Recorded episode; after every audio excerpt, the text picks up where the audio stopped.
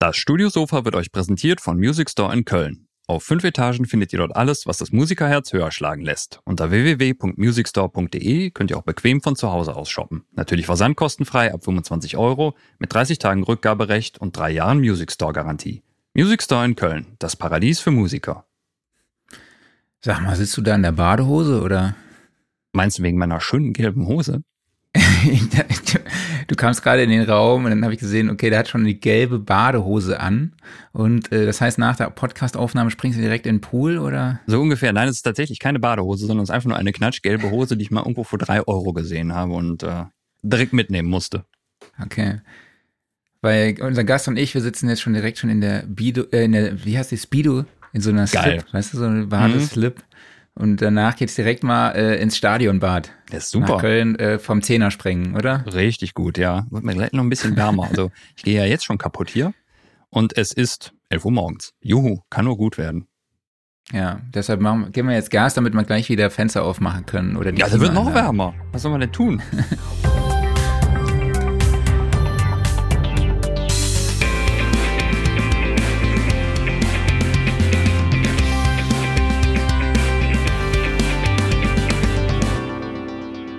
Studiosofa, der Sound and Recording Podcast, Ausgabe 122 sind wir schon. Hallo an alle, schön, dass ihr in dieser Woche wieder dabei seid. Ich spreche wie immer mit meinem Wingman oder dem Speedo-Man, Klaus Beetz. Speedo wollte ich gerade sagen. Mann, jetzt hast du mir die Begrüßung kaputt gemacht. Dann, äh, ja, spreche ich mit Hot Mark. Man merkt, die Hitze steigt uns zu Kopf. Ja. Die Witze sind wieder sehr niveaulos. Ja, wäre nochmal schlechter. Ja, und unser Gast ist heute Waldemar Vogel. Hi Waldemar, schön, dass du dabei bist. Hallo, vielen Dank, dass ich dabei sein darf. Du hast ja eben auch schon im, im, Vorgespräch gefragt, ob das Ganze hier auch unseriös werden darf, aber du hast wahrscheinlich jetzt schon nach fünf Minuten stellst du oder nach zwei Minuten stellst du dir wahrscheinlich schon die Frage, okay, wo bin ich denn hier gelandet? Äh, genau. Wir sprechen aber heute mit dir nicht über die Hitzewelle, sondern über Frequenzkollisionen. Also wie kann ich im Mix mehr Klarheit schaffen? Du wirst uns hoffentlich erklären können, was Frequenzmaskierungen sind, ja, und vor allem, wie man sie auch entdecken kann. Und äh, wir hoffen, dass du uns auch das eine oder andere Tool oder den einen oder anderen Trick verrätst, wie man damit umgeht und wie man dann eben den einzelnen Signalen auch mehr Platz schaffen kann. Und was wir auch im Vorgespräch schon festgelegt haben, ein ganz wichtiger Punkt ist natürlich auch, wie lassen sich Frequenzmaskierungen schon im Arrangement vermeiden. Ja, ähm, ich glaube, da kannst du uns einiges dazu sagen. Da war ich ja auch schon bei dir in der Lehre. Da werden wir noch drüber sprechen. Und äh, genau, wenn ihr da draußen Fragen habt, dann könnt ihr natürlich wie immer die Fragen an Waldemar stellen über die Kommentarfunktion in YouTube oder Facebook. Bevor wir dann auch jetzt loslegen, möchte ich auch nochmal kurz auf die Studioszene 2022 hinweisen, die am 30. und 31. August im Rosengarten in Mannheim stattfindet. Tickets gibt's ab sofort für 39 Euro, beziehungsweise ab 39 Euro. Mit dabei sind Ralf Christian Meyer, Moses Schneider, Bisimo, Philipp Schwer, Henning Verlag und Christoph Astmann natürlich, die dürfen nicht fehlen. Roy Recklis, Glenn Fricker ist dabei von Spectre Sound Studio. Mhm. Der Beitrag von ihm wird äh, auf den Social-Kanälen echt schon sehr, sehr kontrovers diskutiert. Ich bin echt sehr gespannt auf ihn. Wieso Und weil, du bist auch dabei. Ja, genau. ja. Du hast die Ehre, vier äh, Masterclasses zu moderieren und auch deine Kompetenz mit reinzubringen. Ein paar blöde Fragen zu stellen, meinst du? nee, dafür sind wir jetzt zuständig hier. Ähm, Genau, und alle Infos zur Studioszene findet ihr unter www.studioszene.de. Was wird denn da kontrovers diskutiert bei Glenn Fricker? Ja, die einen sagen halt, ja, das ist dann irgendwie so ein Vollhorst, der sich die ganze Zeit über alles Mögliche aufregt. Und die anderen, die finden halt die Herangehensweise halt sehr cool. Ne, das mit so einer gewissen Lockerheit oder Verrücktheit an die Sache ranzugehen. Und äh, ja, also ich finde den ich finde den witzig. Ich finde den auch geil. Aber, aber ich glaube, es ist schon so ein Typ, der einfach polarisiert. Also entweder findet man den cool oder halt eben nicht. Ich glaube schon, dass das einfach so ein, wie gesagt, so ein Typ ist, der polarisiert. Also der Sound, den er macht, der drückt auf jeden Fall. Ja, ich weiß aber gar nicht. Ich glaube, hat der auch was anderes vor seinem YouTube-Channel gemacht? Ich gehe mal davon aus. Also ich habe mich jetzt aber nie so mit seiner Biografie beschäftigt. Guten, ja, ich vielleicht mal machen müssen. Naja. Ja. Wir können ihn ja mal fragen vorher. Dann sagt er dann irgendwie, nee, vorher Genau. war ich, äh, stand ich bei McDonalds. Und dann habe ich YouTube gemacht. Genau. Waldemar, Mhm. was gehört denn aktuell so zu deinen Tätigkeiten? Wir wissen ja, du arbeitest viel mit, mit Kiko Maasbaum zusammen, ähm, machst auch viel für Max Giesinger, Ray Garvey oder auch Chili Gonzalez. Du hast ein Studio in Marweg, da bei Wolfgang Stach in dem Gebäudekomplex. Aber genau, vielleicht gib uns doch mal einen Einblick in deine Tätigkeiten. Ja, ich bin quasi so der klassische äh, Mixing- und Recording-Engineer. Ne, es ist jetzt, äh, Recording-Engineers werden ja immer seltener, aber ich mache das noch. Also zum Beispiel, wenn Bands aufnehmen wollen oder Produzenten mit Bands arbeiten, dann bin quasi ich für das ganze Technische verantwortlich. Ne? Das heißt, äh, Mhm. das ganze Mikrofonieren, äh, Editieren und so weiter und so fort, bis es halt bis komplett fertig ist. Äh, mische aber auch relativ viel selber. Da wird es natürlich ganz spannend jetzt hier mit äh, Frequenzmaskierung und Kollision und so weiter. Ähm, und dann kann man vielleicht auch ein bisschen über den Aufnahme- bzw. über den Produktionsprozess sprechen, weil Mhm. da ja auch diese Fehler schon entstehen bzw. vermieden werden können. Ähm, genau, mach auch immer wieder Produktion, also als Produzent, wobei das eher, sage ich jetzt mal, auf einem kleineren Niveau ist. Nicht so wie ein Kiko Maasbau oder Wolfgang Stach zum Beispiel. Das heißt, es gibt schon noch solche Recording-Sessions, größere, die du dann halt auch betreust im Studio oder sehen die dann auch mal, fallen die auch mal vielleicht kleiner aus? Also ganz unterschiedlich. Das hängt so ein bisschen von den, äh, von der Band, von den Produzenten, von dem Setup ab. Ne? Also ich habe jetzt zum Beispiel feste Kunden, die, äh, äh, also Bands, mit denen ich immer in irgendeinem Studio, vielleicht auch in einem großen Studio bin, weil das Setup einfach so aussieht, alles mikrofoniert. Mhm. Es sind relativ viele Instrumente oder man hat dann zum Beispiel einen Flügel und ein Upright Piano gleichzeitig, dass man einfach, also gleichzeitig mikrofoniert fertig, dass man, wenn man das aufnehmen will, direkt hinspringen kann oder dass man äh, ein Drumset hat, aber auch einen Drumcomputer, ein äh, Synthes, ne, dass das quasi einfach viel an Setup da ist. Und dann gibt's natürlich auch so, ja, so Kundschaft, die eher am liebsten zu Hause arbeitet. Also Chili ist zum Beispiel so ein Typ, der Ja. arbeitet ganz gerne von zu Hause. Und es ist auch egal, ob er was für Drake oder für Da- äh, Daft Punk oder keine Ahnung wen macht. Das machen wir fast immer bei ihm zu Hause. Nur manchmal geht's dann in ein großes Studio, wenn das Setup dann ein bisschen größer wird. Also Okay, cool. es ne, hängt immer so ein bisschen von der Kundschaft und von, von dem Setup ab. Und beim Mixing bekommst du dann oft einfach die Spuren angeliefert. Sind das dann auch öfter Produktionen mal von aus dem Homestudio oder aus dem Proberaum vielleicht auch? Genau, auch das unterscheidet sich. Ich mache zum Glück jetzt viel Major, aber auch natürlich Mhm. viel Indie-Bereich, wo ich mich gerne auch äh, rumtreibe. Ne? Also Künstler, die jetzt nicht so bekannt sind, weil es ein bisschen anders ist und ein bisschen mehr Spaß macht, vielleicht noch viel individueller auch ist. Das wird natürlich dann nicht auf so einem hohen Niveau aufgenommen in der Regel. Das wird dann zu Hause produziert, irgendwie am Laptop zusammengeschraubt. Da ist die Akustik in der Regel nicht so gut, da sind die Mikrofone oder die, ne, die technischen Voraussetzungen nicht so gut. Das heißt, man muss dann immer so ein bisschen gucken, was habe ich hier, wo geht's hin und ähm, wie, wie, bearbe wie bearbeite ich das oder wie, wo, wo muss es hin halt. Ne? Und dann Mhm. Natürlich genreabhängig, also zum Beispiel eine Metal-Produktion, an der ich schraube, die wird fast immer in einem Studio stattfinden, weil das Setup einfach so aufwendig ist. Und dann Hip-Hop-Produktionen sind in der Regel irgendwie zu Hause gemacht worden oder was weiß ich, ne, in einem kleinen Home-Studio. Und Jazz oder andere Sachen sind dann eher dazwischen. Filmmusik gibt's dann auch oft. Das ist dann auch kein richtiges Recording. Das sind Streicher zum Beispiel oft programmiert auch. Mhm. Ähm, also sehr unterschiedlich, hängt so ein bisschen wirklich davon ab, wie, wofür es gedacht ist. Ne? Okay. Jetzt habe ich ja schon erwähnt, dass du auch einen Raum hast ähm, am Marweg, da bei Mhm. Wolfgang Stach in dem Komplex. Ja. Erzähl doch mal, wie, wie sieht deine Arbeitsumgebung aus? Ähm, sehr chaotisch, muss ich sagen. Also ich war zum Beispiel gestern in der Session und hier fliegen noch Racks rum und, und, und Koffer voller Mikrofonkabel und, und Ständer und so weiter und so fort. Ähm, ich habe quasi so ein äh, hybrides Setup, also wo ich äh, zwar ein bisschen analoges Equipment benutze, aber nicht mehr so sehr beim Mixing wie beim Aufnehmen. Ähm, ich habe zum Beispiel einen Controller, einen äh, äh, DigiDesign Controller für meinen Pro Tools, ähm, wo ich Fader habe. Ne? den IQ irgendwie steuern kann, also eine D-Command quasi. Ähm, hab aber, wenn ich dann mit Logic arbeite, dann, wenn ich jetzt zum Beispiel zwei Monate komplett in Logic arbeite an zwei größeren Projekten, dann haue ich das alles irgendwie in die Ecke und dann habe ich hier irgendwie einfach meinen Schreibtisch. Ich meine, du hast es ja gesehen. Mhm. Ist einfach alles so ein bisschen ähm, ergonomisch sinnvoller ist, sag ich mal. Ne? Also ich mag es, an einem Pult zu arbeiten in einem Studio. Das finde ich schon auch geil.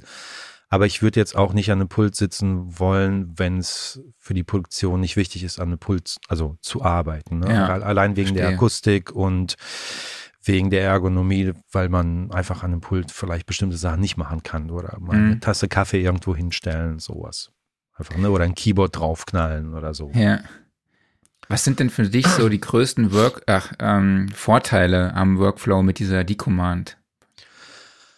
Also die D-Command konkret, es gibt ja relativ viele Controller. Ne? Es gibt die ganzen Fader-Controller, es gibt den äh, äh die Artist-Mixer, die alten von Avid, es gibt eine S1 zum Beispiel, S3 bis zu S6 und hast du nicht gesehen, das Ganze gibt es ja auch noch als äh, von Mackie und von, von Prisonus. Ähm, Kenne ich alles, die ganzen Fader mhm. und so. Was die D-Command mir persönlich bietet, sind acht Fader, die komplett, äh, also eine super Auflösung haben, wo ich aber auch custom-mäßig sagen kann, das ist jetzt zum Beispiel Threshold, also der Fader ist der Threshold für meinen Kompressor oder mein Gain für einen bestimmten IQ oder sowas. Also das kann ich konkret zuweisen. Ähm, das kann ich bei den meisten anderen Controllern nicht machen. Ähm, und er hat halt eine IQ und eine Dynamic-Sektion. Das heißt, wenn ich ein Plugin aufmache, was weiß ich, den Fabfilter IQ zum Beispiel oder den Universal Audio 1176 Kompressor, dann habe ich meine quasi Rotary, also so, so Knöpfe, ne, Potis, mhm. die, die hart zugewiesen sind. Das heißt, wenn ich EQe, dann habe ich konkret ähm, immer an derselben Stelle Gain und immer an derselben Stelle die Frequenz. Das ist wie ein analoger EQ in dem Sinne, dass es nicht sich abwechselt sozusagen. Ach cool. Na, das gibt ja zum Beispiel, ja? Nee, erzähl ruhig. Also ich habe zum Beispiel auch den SSL äh, Controller für den Channel Strip, ich glaube UC1 heißt der, mhm, den ich auch ja, besonders viel benutze, ne? weil er einfach quasi das gleiche Layout wie der EQ hat und ähm, du hast nicht, wenn du ein anderes Plugin aufmachst, woanders den Gain, sondern es ist immer der gleiche. Also der mhm. Gain ist immer der gleiche Poti, die Frequenz ist der gleiche Poti und der Q-Faktor ist auch der gleiche Poti. Ähm, aber der Vorteil ist, du kannst so viel aufmachen, wie du möchtest in deiner DAW und es wird mitgespeichert. Aber beim EQing gehst du nicht mit der Maus irgendwo hin und überlegst, okay, wie viele EQ ich, sondern du kannst einfach, guckst irgendwo hin von mir aus und du drehst rein und sagst, oh, jetzt ist gut. So. Ja. Ne? Und das ist vom Workflow, muss ich sagen, bin ich damit bestimmt doppelt so schnell wie vorher. Okay. Und witzigerweise sehen meine Q-Kurven ganz anders mittlerweile aus. Also, ne, weil du hörst halt und guckst ja, nicht ja, hin. verstehe. So, so, so blöd das klingt. Man malt nicht mehr so. Mhm.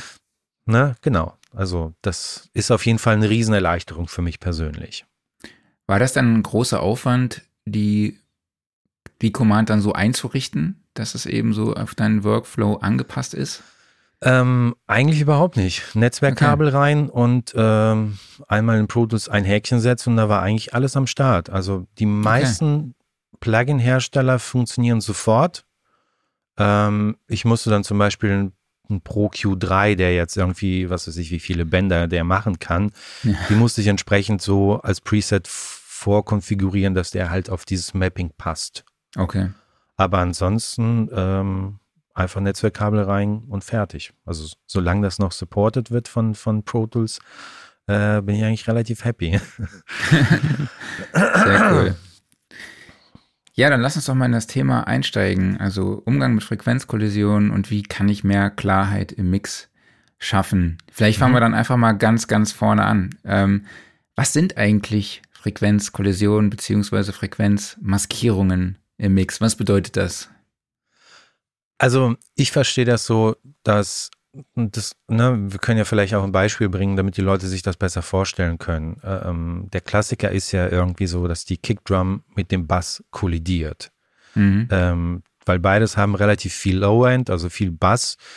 und beide spielen oft auf die gleiche Zählzeit, also ne, rhythmisch gesehen im Song. Das heißt, du hast eine Ansammlung vom Bass in, über beide Instrumente, so dass du entweder das eine Instrument besser siehst oder beziehungsweise hörst, also visuell quasi hören, mhm. ähm, oder das andere. Und dann hast du sozusagen eine Maskierung, je nachdem, wie der Anteil in den Instrumenten ist. Also das heißt, wenn der Bass laut ist und den Bassbereich gut abdeckt, dass in die Kickdrum quasi klein klingt, weil der Bassbereich übertönt wird von, von dem, von der Bassgitarre zum Beispiel, beziehungsweise mhm. es rumpelt oder, ne, also da ist eine Kollision ist dann vielleicht auch ein ganz gutes Wort. Das wäre zum Beispiel eine wirkliche Frequenzkollision oder Maskierung. Das will man natürlich nicht haben. Ja. Klaus, wie sieht das bei dir aus? Kommst du damit öfter mal in Berührung? Ja, das kommt halt dann vor allen Dingen vor, wenn du Sachen in irgendeiner Form layerst. Mein, bei mir ist es dann halt eher eine Form von Sounddesign-Bereich, weniger im Mixing, aber prinzipiell ist es ja das gleiche Prinzip, ob du jetzt im Mix verschiedenste Instrumente beziehungsweise Tracks übereinander layerst oder halt in einem Sounddesign-Prozess verschiedene Elemente. Sobald es halt irgendwie frequenzmäßig überlagert, kommt es zu Maskierungen. Ob die jetzt mehr oder weniger schlimm sind. Genau, ich glaube, Layering ist auch so, so ein Thema.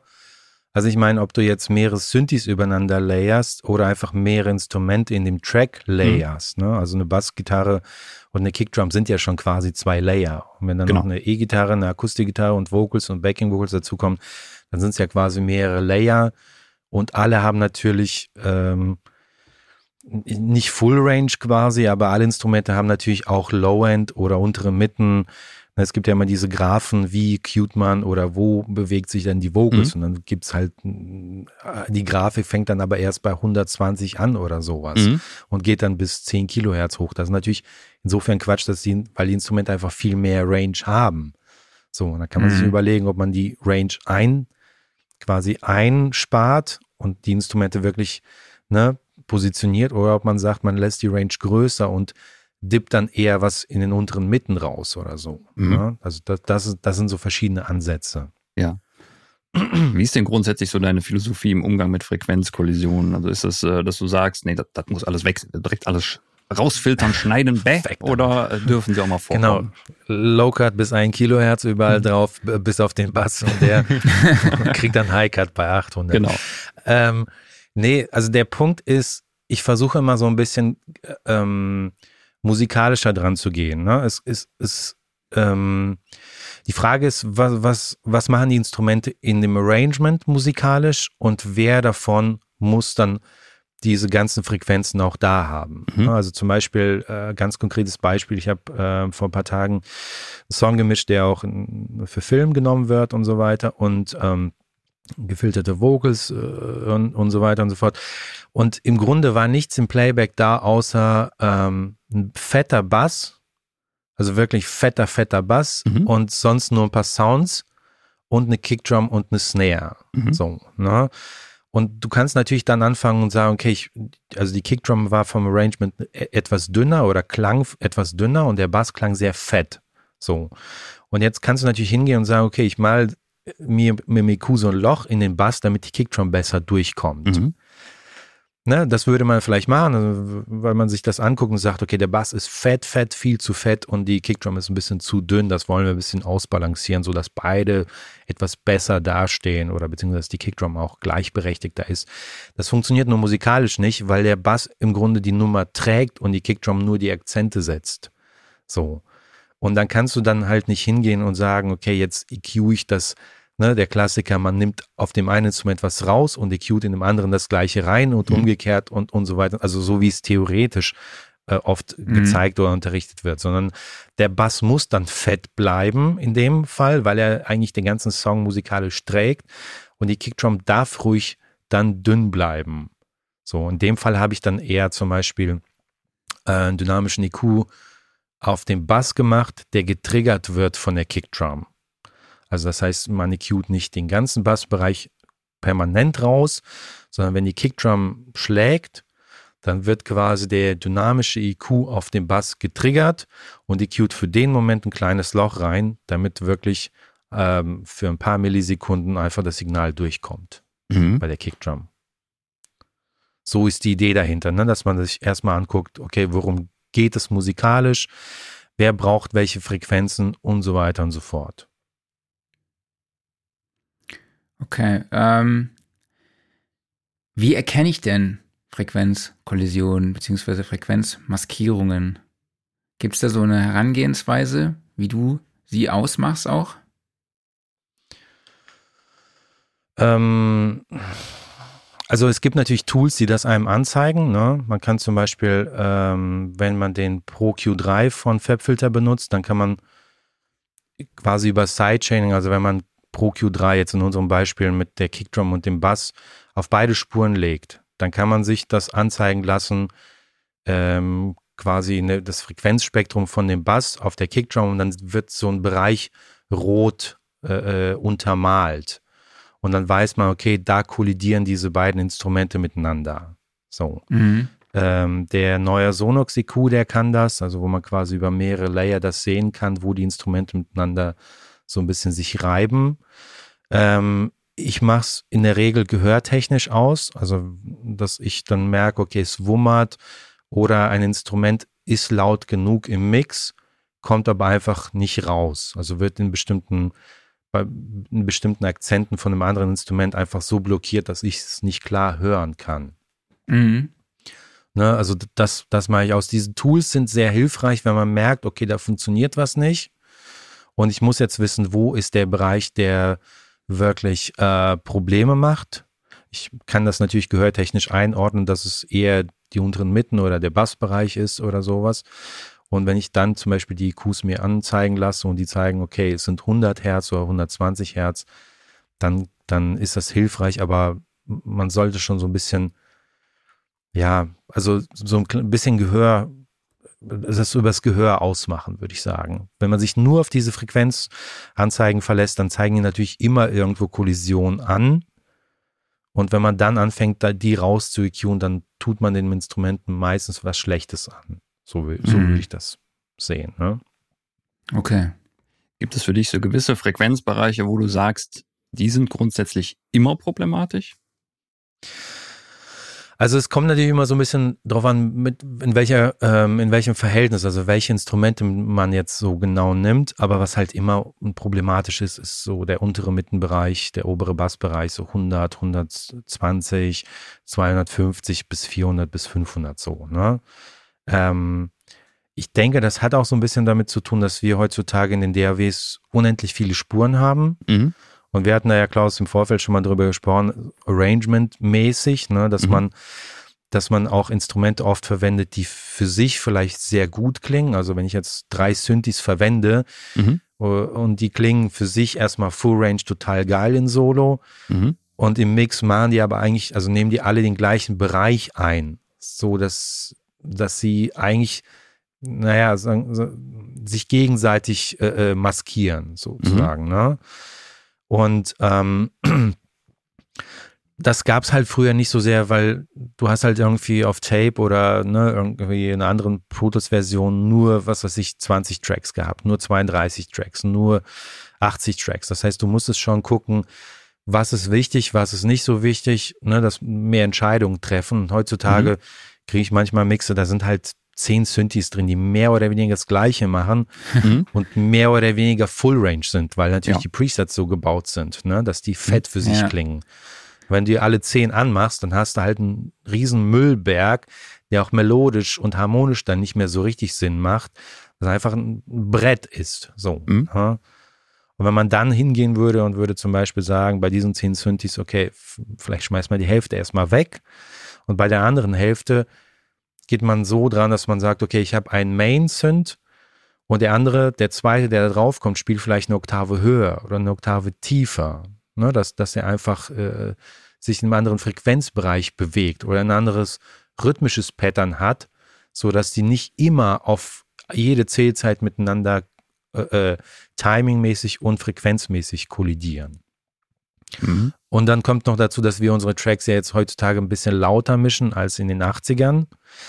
Und durch dieses Limitieren und Zusammendrücken von Kompression hast du automatisch mehr Dichtheit und deswegen auch mehr Maskierung Ne? Also wenn ich jetzt zum Beispiel meinen Mix leiser mische, dann habe ich weniger Probleme mit Frequenzkollision äh, oder Maskierung, als wenn ich den Track richtig laut und dicht kriegen möchte. Mhm. Okay. Dann lass uns doch einfach mal so ein paar konkrete Beispiele jetzt betrachten und mal anfangen mit dem Klassiker schlechthin, nämlich Kick und Bass. Hm. So. Mein, mein Song besteht aus Kick und Bass. Was muss ich tun, damit das schön klingt? Ähm, die, die Kick links, den Bass rechts und dann hast du erstmal gar keine Probleme. Geil, nächstes Instrument. Ähm. genau. Also das ist so ein bisschen, ähm, einer meiner ersten Mentoren, der hat immer gesagt, du kannst die meisten Probleme mit Lautstärke und Panorama regeln. So, ne, mhm. ne, im Mix. Mhm.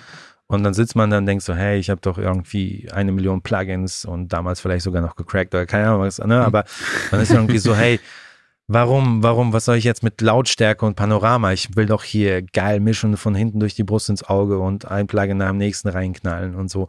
Das ist aber wirklich so. Also wenn du zum Beispiel zwei Synthes nimmst und einfach, okay, die kämpfen miteinander, dann legst du halt den einen weiter links, den anderen weiter rechts, dann hast du schon mal weniger Probleme. So. Das kannst du natürlich bei einem Bass und bei einer Kickdrum in der Regel nicht machen, mhm. es sei denn, du bist ein bisschen kreativer unterwegs.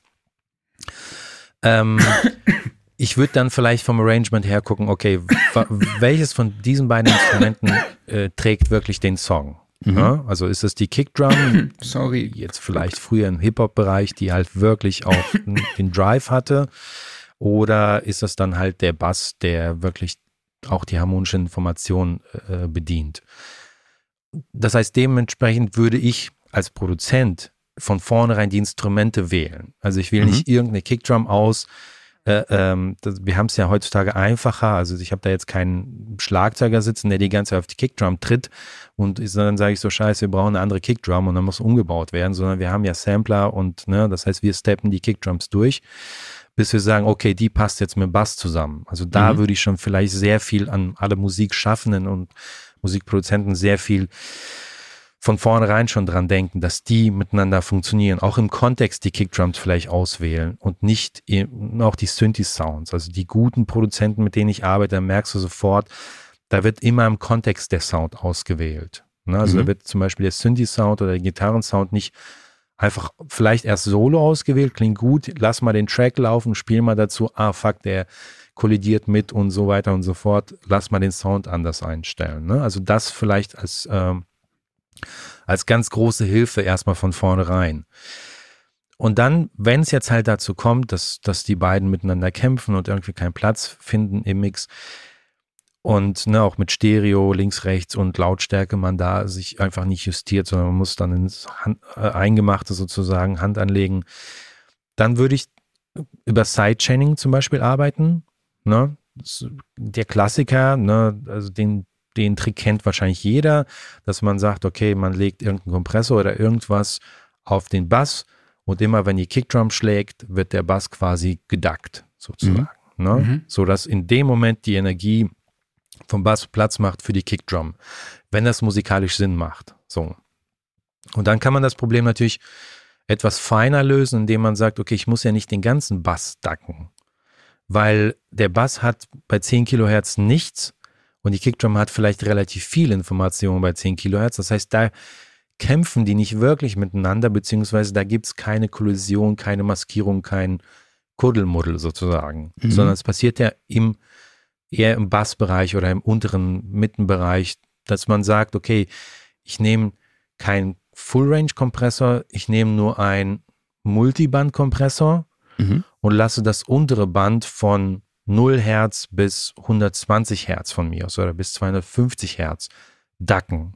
Mhm. Mhm. Ne, versteht ihr, was ich meine? Das heißt, der mhm. Bass bleibt, er, er haut nicht immer komplett ab, sondern er läuft durch, aber der Bassbereich geht so ein bisschen weg, wenn die Kickdrum kommt. Mhm. So, ne? Das wäre zum Beispiel ein größerer Bereich, wenn man mit, mit äh, Multibandkompressoren arbeitet. Ich persönlich bin kein Riesenfan von Multibandkompressoren, weil ich immer das Gefühl habe, dass äh, die Cross-Hour-Frequenzen, also überall, wo die Bänder aufgetrennt werden, dass da phasentechnisch oft was passiert, was mir nicht gefällt. Ähm, ich bin eher so ein Typ, der mit dynamischen EQs arbeitet. Das heißt, mhm. da passiert nichts in der, theoretisch nicht, nichts in der Phase, sondern es wird quasi gecuttet. wie, wie an einem normalen IQ, aber halt eben äh, abhängig von einem Threshold, so wie bei einem Kompressor. Das heißt, ich würde mir zum Beispiel jetzt nicht den ganzen Frequenzbereich von 0 bis 250 Hertz nehmen bei dem Bass, sondern nur gucken, okay, ich habe bei 40 Hertz zum Beispiel eine Kollision oder eine Maskierung, ich habe bei 80 Hertz eine und dann nochmal bei 120 und würde drei IQs setzen, die abhängig davon, wie weit sie cutten müssen, immer von der Kickdrum getriggert werden. So, ne? Das heißt, der mhm. Bass verschwindet nicht komplett, auch nicht ein Teilbereich, sondern es werden nur kleine Löcher rein EQ'd. Ja. Phasentechnisch relativ korrekt. So. Mhm. Und würde dann vielleicht in der Kickdrum einen dieser Bereiche, da wo es musikalisch Sinn macht, also ich würde die mhm. Kickdrum vielleicht nicht bei 40 Hertz boosten, wenn, ne, weil sie dadurch natürlich sehr schwer und schwabbelig wird, so ich würde sie vielleicht bei 120 boosten, dass sie ein bisschen knochentrocken da durchkommt. Und mhm. dann arbeiten halt zwei dynamische EQs, der eine auf der Kickdrum, der vielleicht Sachen boostet mhm. und einer auf der Bass, der Sachen rauscuttet, sozusagen. Mhm. Das wäre die eleganteste Lösung. So. Man muss dann ein bisschen selber suchen, man muss dann, ne, aber ich meine, dafür, das ist halt unser Job. Wir sind halt Engineers, ja. so. Wir müssen halt auch engineeren, so. Mhm. Wenn wir Koch sind und nur irgendwie in der Mikrowelle aufwärmen, das macht halt auch nicht so viel Spaß. Also so ist ein bisschen die Idee. Und im Grunde arbeitet man immer ja die, die Lösung, die man oder die naheliegendste Lösung ab und wenn sie nicht funktioniert, geht man zur nächsten, zur nächsten, zur nächsten, bis dann irgendwo eine funktioniert. Aber so würde ich den, das Problem mit der Kick und mit dem, ähm, mit dem Bass angehen zum Beispiel. Ja. Mhm. Würdest du denn sagen, also jetzt gerade Kick und Bass ist ja ein, äh, sind ja Instrumente, die in bestimmten Genres einfach super prominent sind. Also nimm alles, was zum Beispiel Dance-Musik betrifft oder Trap oder ähnliches. Ähm, muss man in den Genres da nochmal deutlich mehr Arbeit reinstecken als jetzt beispielsweise bei einer Standard-Rock-Produktion? Oder würdest du sagen, es ist schon in allen Genres gleich wichtig? Ähm, also es kommt drauf an, also, also beziehungsweise ja und nein, weil im Dance hast du das Problem, dass immer, es muss halt immer drücken wie Sau. Mhm. So, ne? Das ist halt so das eine. Das muss in jeder, nicht jeder Rockproduktion drücken wie Sau. Also du musst mhm. nicht den, das Low End so mega hart bearbeiten. Ähm, das ist das eine. Das andere ist aber, in der Dance-Produktion ist eine Kickdrum schnell ausgetauscht. Mhm. So, oder eine sch schnell justiert. Eh, bei einer Rockproduktion, wo ich zum Beispiel das ganze Drumset mikrofoniert habe oder, oder eine Jazzproduktion, da kann ich halt nicht hingehen auf die Kickdrum sagen, jetzt mal eben weniger 80 Hertz oder so, weil ich habe die Overheads, ich habe das ganze Übersprechen überall drauf und die Kickdrum klingt nun mal so, wie sie klingt. Ich kann zwar ein anderes Sample drunter legen oder sowas, aber ne, das ist halt so quasi ein Stein gemeißelt. Bei mhm. einer Dance-Produktion, was weiß ich, wenn sie mir nicht gefällt, dann nehme ich halt eine andere. So. Mhm. Ne? Aber bei einer Dance-Produktion brauche ich auch das Low-End. Und da, ich finde, Frequenzmaskierungen treten immer mehr, also oder im, immer eher im Bassbereich auf, weil du natürlich die meiste Energie da hast. Mhm. Ne? Das heißt, wenn du etwas lauter machst, wird's, äh, ist der Bassbereich das, wo, wo man, also was dir quasi den Headroom klaut, mehr oder weniger. Ne? Ich kann es ja natürlich bei einem Bass irgendwie 10, 10 dB auf, äh, was weiß ich, 10 Kilohertz draufknallen, da passiert relativ wenig. Mach mal 10 dB auf 40 Hertz drauf, da springt dein Pegel schon ganz schön hoch. So, mhm. ne? Und da ist vielleicht die Problematik vor allen Dingen, warum man im Low-End oder im unteren Mittenbereich viel arbeiten muss und dass die Samples und die Synthes einfach Full Range und für sich einfach fett und geil klingen. Mhm. Ähm, na, also wenn ich zum Beispiel mitprodu mitproduziere oder an Produktion arbeite und ich mache dann Omnisphere auf, dann muss ich erstmal bei allen Presets alles ausmachen, damit der in den Track irgendwie reinpasst. So, mhm. ne? Und wenn da der zweite, der dritte reinkommt, dann muss ich die ja schon noch hart EQen und, und so weiter und so fort. Ne? Und das ist halt, bei Rock ist das nochmal was anderes oder bei Bandproduktion. Ne? Die Gitarre klingt halt nicht so massiv fett. Da muss ich schon einiges für machen, damit es sich tut. So. Oder das Klavier, ne? Mhm. Weißt du, was ich meine? Genau. Ja, der nächste Punkt wäre ähm, Pads und Gitarren, die sich ja auch ganz gerne mal maskieren, überschneiden, Kollisionen verursachen. Ähm, vielleicht kann ich da ja ganz kurz auch erzählen, äh, dass ich ja auch mal bei dir war mit einem Mix, wo das auch unter anderem äh, der Fall war und äh, das ähm, ist jetzt vielleicht eine allgemeine Frage noch. Aber da ist mir auch aufgefallen, wie du dann auch quasi den Sweet Spot der einzelnen Instrumente ausmachst, ne? dass du dann halt auch durch einen äh, Frequenz, durch den Frequenzgang durchsweeps und dann halt auch im Kontext einfach hörst, okay, ähm, ja, die Gitarren, die passen halt einfach da gerade ganz gut hin. So, ja, und dann ähm, hebt man da halt ein bisschen an und auch nicht zu viel so, aber ist das vielleicht auch ein Punkt oder eine Herangehensweise an diese Pelz-Gitarrengeschichte? Ähm, genau, also grundsätzlich, wenn ich EQ, dann würde ich jetzt sagen, dass ich eher human EQ, es sei denn, dass die, ne, wenn ich dann so neben Leuten sitze und die drehen dann, ist das Instrument erstmal voll durch den Arsch und hast du nicht gesehen. Ich weiß halt nicht, ob es das immer braucht, ne, ja. weil äh, irgendeiner hat sich ja Gedanken gemacht bei den Sound und den Sound idealerweise so ausgewählt. So, das heißt, wenn ich da hingehe und den erstmal komplett verändere, dann äh, bin, weiß ich jetzt nicht, ob das ne, der ganzen Sache dienlich ist. Mein, meine Idee ist eher, äh, wie, so, wie so ein Stein und dann mit Meißel und so das so ein bisschen herauszuarbeiten, zu kristallisieren. Ne? Mhm. Ähm, deswegen eher vielleicht kleine Dips und kleine Boosts, damit sich das Frequenzspektrum ein bisschen verändert oder der Ton sich ein bisschen verändert, ohne dass es ein komplett anderes Instrument wird. So ist erstmal grundsätzlich die Idee.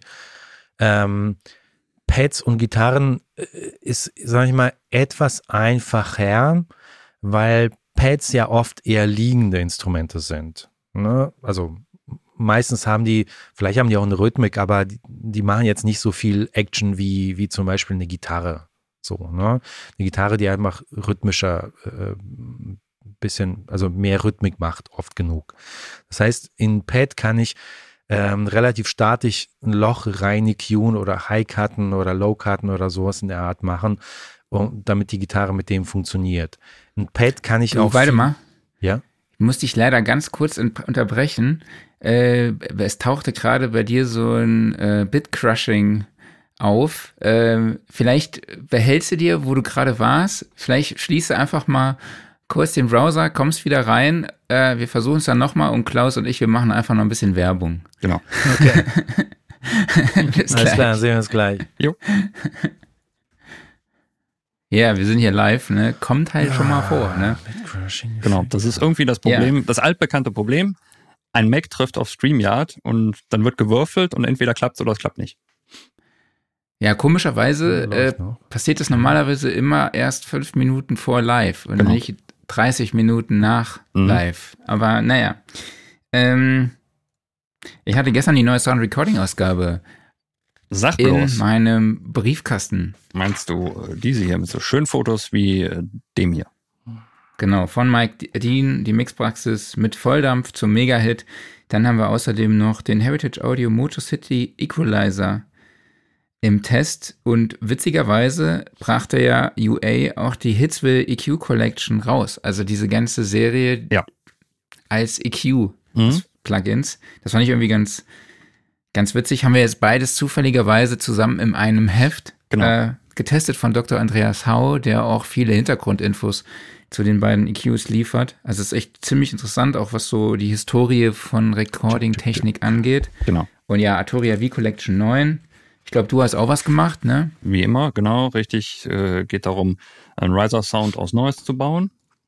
Genau, das werde ich auf jeden Fall bei dem neuen Track, den ich jetzt gerade produziere, mal ausprobieren. Ja, sehr cool. Mal gucken, was du da so gerade machst. Genau, so ich sehe schon, ähm, Waldemar wartet im Hintergrund, aber wart, mach mal ganz kurz fertig, dann holen wir ihn wieder rein.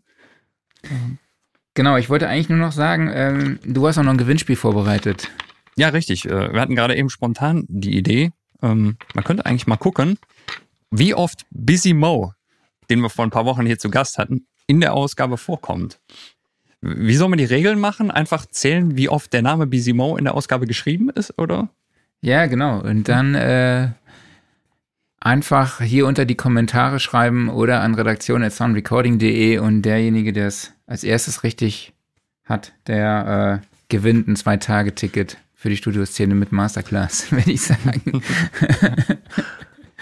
Kein ja, persönliches Meet and Greet mit Busy?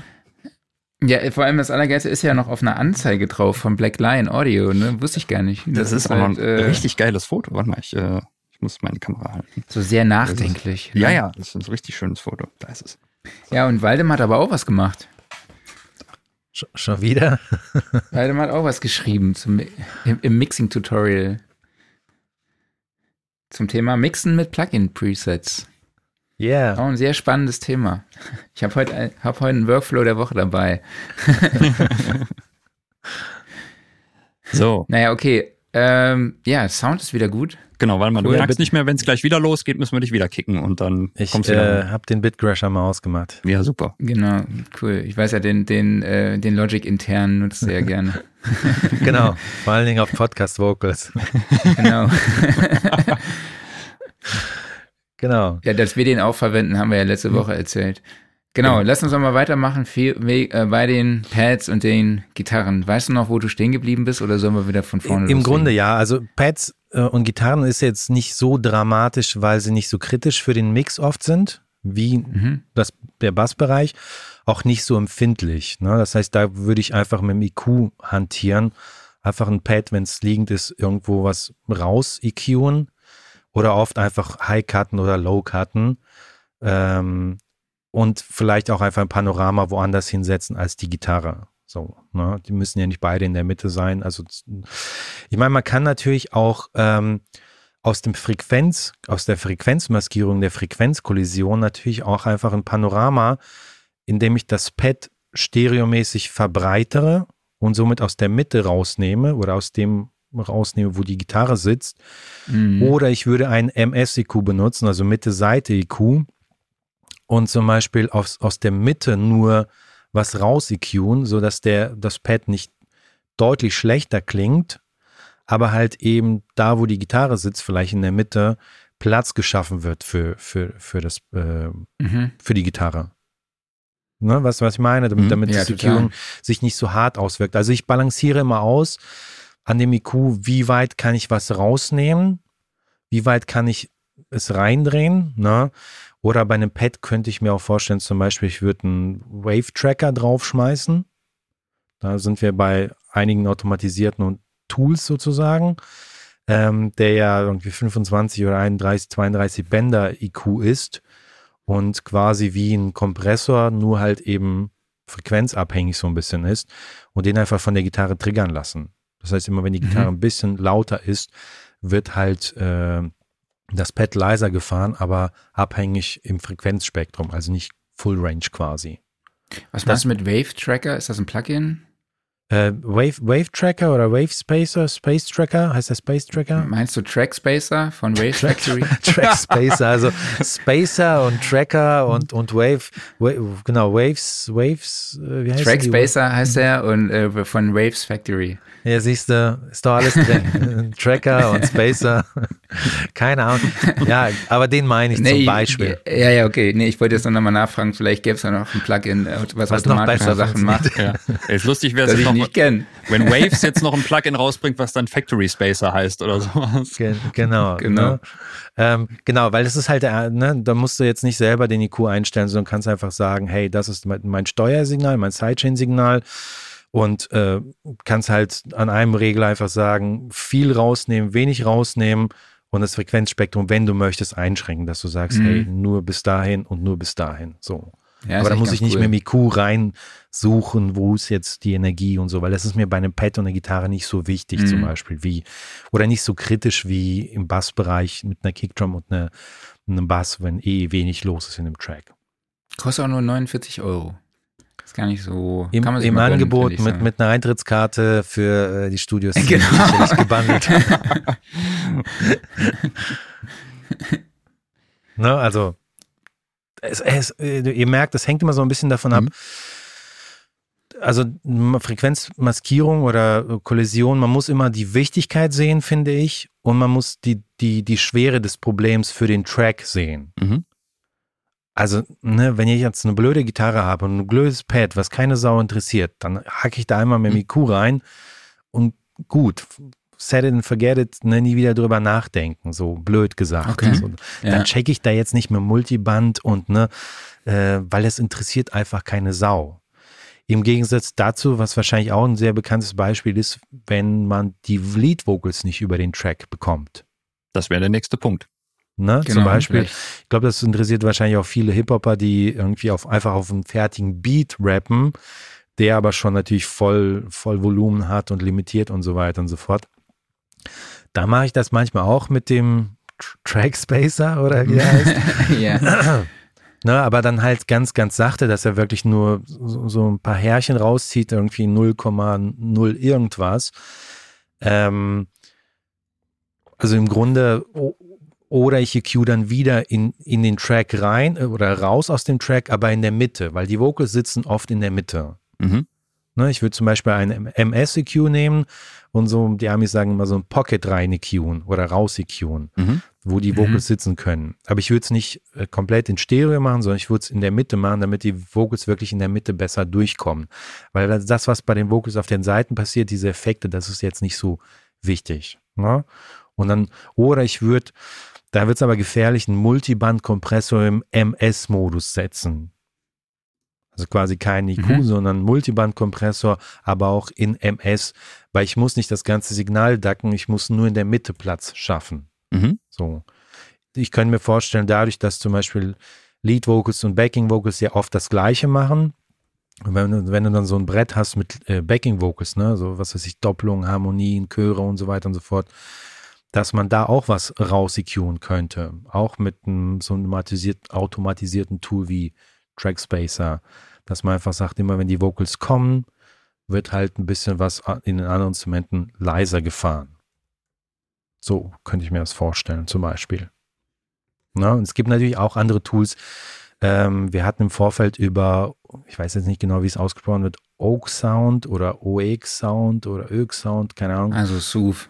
Sooth zum Beispiel, ne? Sooth äh, ist so ein Tool, was wo man automatisch sagen kann, hey, äh, EQ mir Frequenzen raus oder zieh mir Frequenzen raus, die sich ansammeln, also wo mhm. es Kollision gibt. Das kann man, glaube ich, auch Sidechainen, ne, das kann, äh, oder generell einfach setzen. Man muss nur mit diesen Tools aus meiner Sicht sehr vorsichtig sein, weil die sind eigentlich blöd. Die, die denken nicht musikalisch. Die denken, so wie ich das verstehe, okay, es ist viel Energie hier, mhm. also schlage ich dir das vor und dann siehst du auf dem Ding, dass es rot markiert wird oder ne, irgendwie, oh, okay, da ist viel Energie, nimmst den Button und drehst dann ra was raus und dann klingt es erstmal flatter und an, nicht, nicht angenehm, aber es klingt flatter und es lässt mehr Platz im Track. Das Problem ist nur, vielleicht braucht es diese Energie. Ne, wenn du eine E-Gitarre die ganzen Töne, Resonanzen rausnimmst oder aus einer Akustikgitarre, dann hat die halt keinen Ton, kein Leben, keine Emotion mehr. Es ist halt einfach nur noch ein mhm. Holzstück. So. Mhm. Ähm, ja, ist so.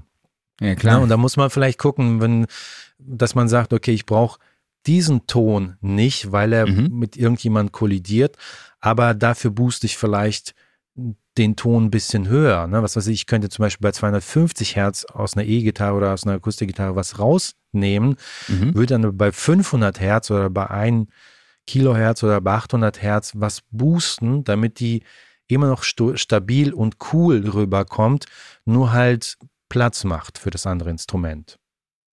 Na? Also ich würde jetzt nicht so hart rausziehen und sagen, jetzt ist geil, sondern ich, man muss immer gucken, weil die Instrumente verlieren oft ja auch dadurch was, mhm. dass man es mhm. irgendwo anders kompensiert. Also dass ja. man es ein bisschen äh, filigraner vielleicht angeht oder sowas. Na? Also Sooth ist so ein Tool, was du dann auch bei den Vocals speziell dann auch mal einsetzt oder wie gehst du da bei den Vocals vor, dass die auch äh, ja einfach mehr rauskommen? Äh, genau, also Sooth, bei den Vocals würde ich die, das Sooth eher einsetzen, damit die Vocals nicht harsh klingen. Mhm. Ne, also die S-Laute und dann alles, was P, T, F, also alle Konsonanten und alles, was so ein bisschen durch das Mikrofon auch vielleicht komisch äh, klingend äh, rauskommt. Das würde ich vielleicht mit dem Sooth machen. Und mit einem zweiten Sooth würde ich vielleicht den Nahbesprechungseffekt von dem Mikrofon eher rausnehmen. Das heißt so 120, 250 da so in dem Bereich einsetzen. Also ich würde mhm.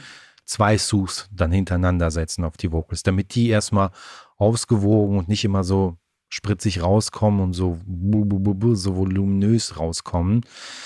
Und im Track würde ich Sooth wahrscheinlich nicht benutzen. Ich würde dann eher einen Track Spacer benutzen oder ähm, IQ automatisieren, ne, im MS-Modus zum Beispiel. Oder selbst wenn es full, äh, also quasi Stereo ist, aber ich könnte mir vorstellen, den dann zu automatisieren.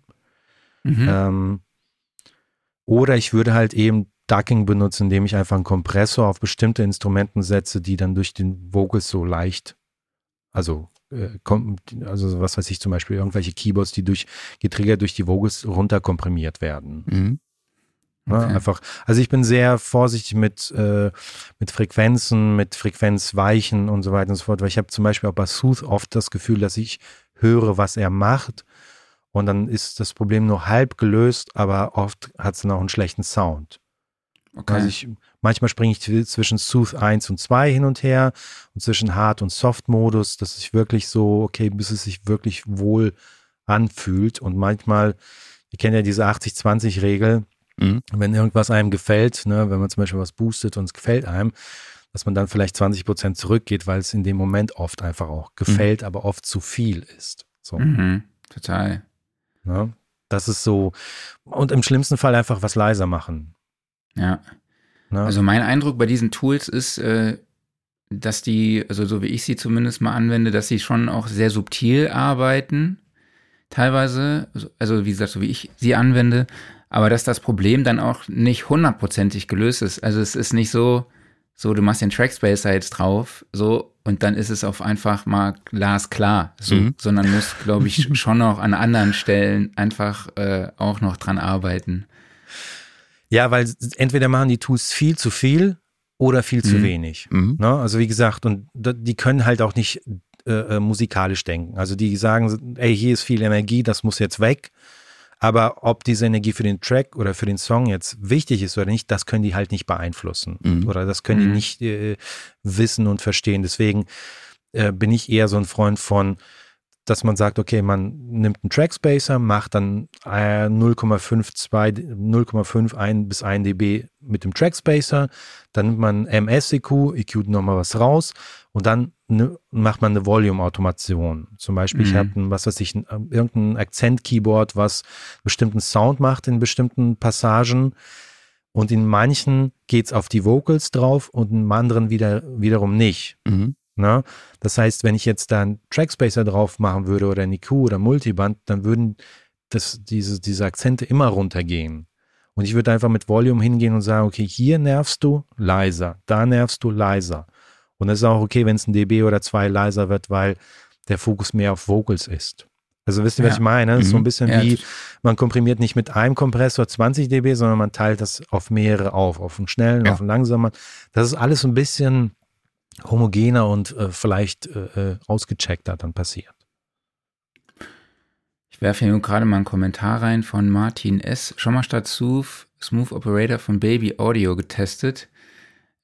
Marc, äh, das, die Frage geht doch an dich, oder? genau. Also ja, habe ich. Ich, ich, ich habe mir tatsächlich Smooth noch nicht gegönnt. mhm. Und ich greife dann auf Smooth Operator zurück. Und ähm, also als ich die Demo genutzt hatte von Smooth und dann ähm, Smooth Operator getestet habe, ich habe da jetzt nicht irgendwie einen riesen Qualitätsunterschied äh, festgestellt. Also kann man auch verwenden, auf jeden Fall. Genau, und dann vielleicht noch kurz auf die Backings eingehen. Ähm, ist da schon mit Panning einiges getan oder äh, wo sind da so die Du meinst Backing Vocals mit, mit Lead Vocals wahrscheinlich, genau, oder? Genau, ja, das meine ich. Also mit Panning machst du natürlich relativ viel.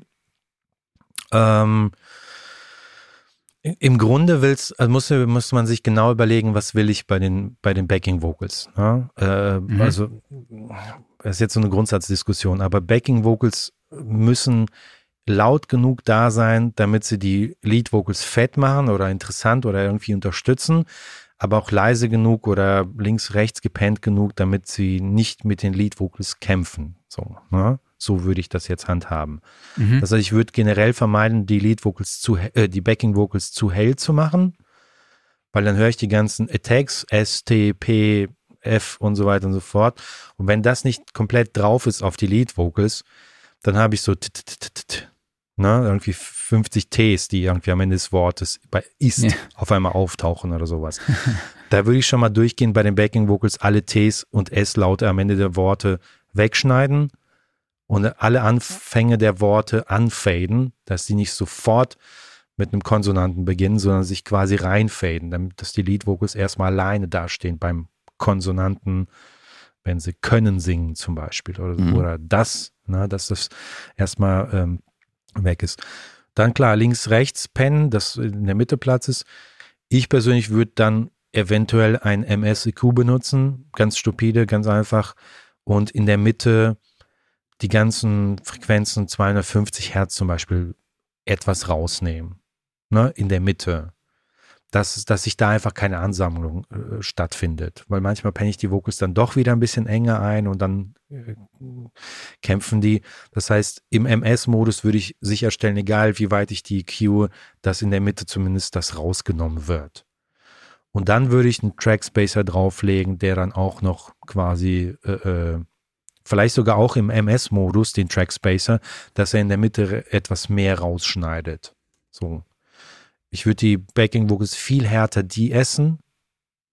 Also die S-Laute entweder mit Automation 10, 15 dB leiser rechnen, dann Mhm. klingt es halt nicht nach einem S, sondern nach, also dann klingt es auch so, als ob die alle keine Zähne hätten. Das ist, ab, das ist aber egal, weil ne, da ist kein Ton in dem S. Der Ton ist in dem Wort selbst und das Mhm. S ist das, Mhm. was halt rausspringt. So. Ne? Wisst ihr, was ich meine? So Mhm. richtig, die, die, denen die Zähne Klar, ziehen. Ja. Mhm. Ähm, oder halt ein De-Esser, der minus 20 dB macht. Das klingt dann auch immer ziemlich schräg, wenn man es solo hat.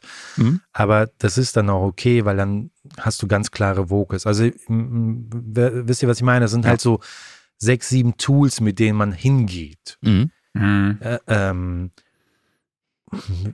genau, und dann würde ich halt vielleicht auch ein Sooth auf, weil ein Sooth ist weniger um die Frequenzmaskierung auf einem Instrument durch ein anderes getriggert rauszunehmen, sondern ich würde dann eher in die Backing Vocals reingehen und sagen, okay, ich mache ein Sooth, was obenrum wirklich das ganze Knistern rausnimmt.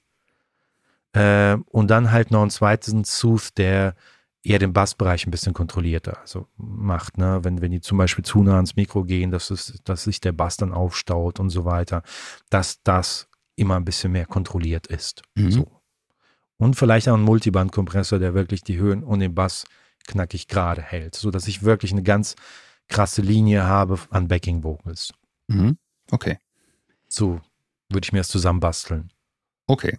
So, als nächstes auf der Liste hier stehen haben wir Shaker, Hi-Hats, Percussion. So, und jetzt äh, wandern wir mal wieder ab in den Dance-Bereich. Und jetzt habe ich da so jede Menge Geschepper und Gerappels oben. Also du hast ja dann oft irgendwie zwei, drei verschiedene Hi-Hats oder Shaker-Loops, die gegeneinander laufen.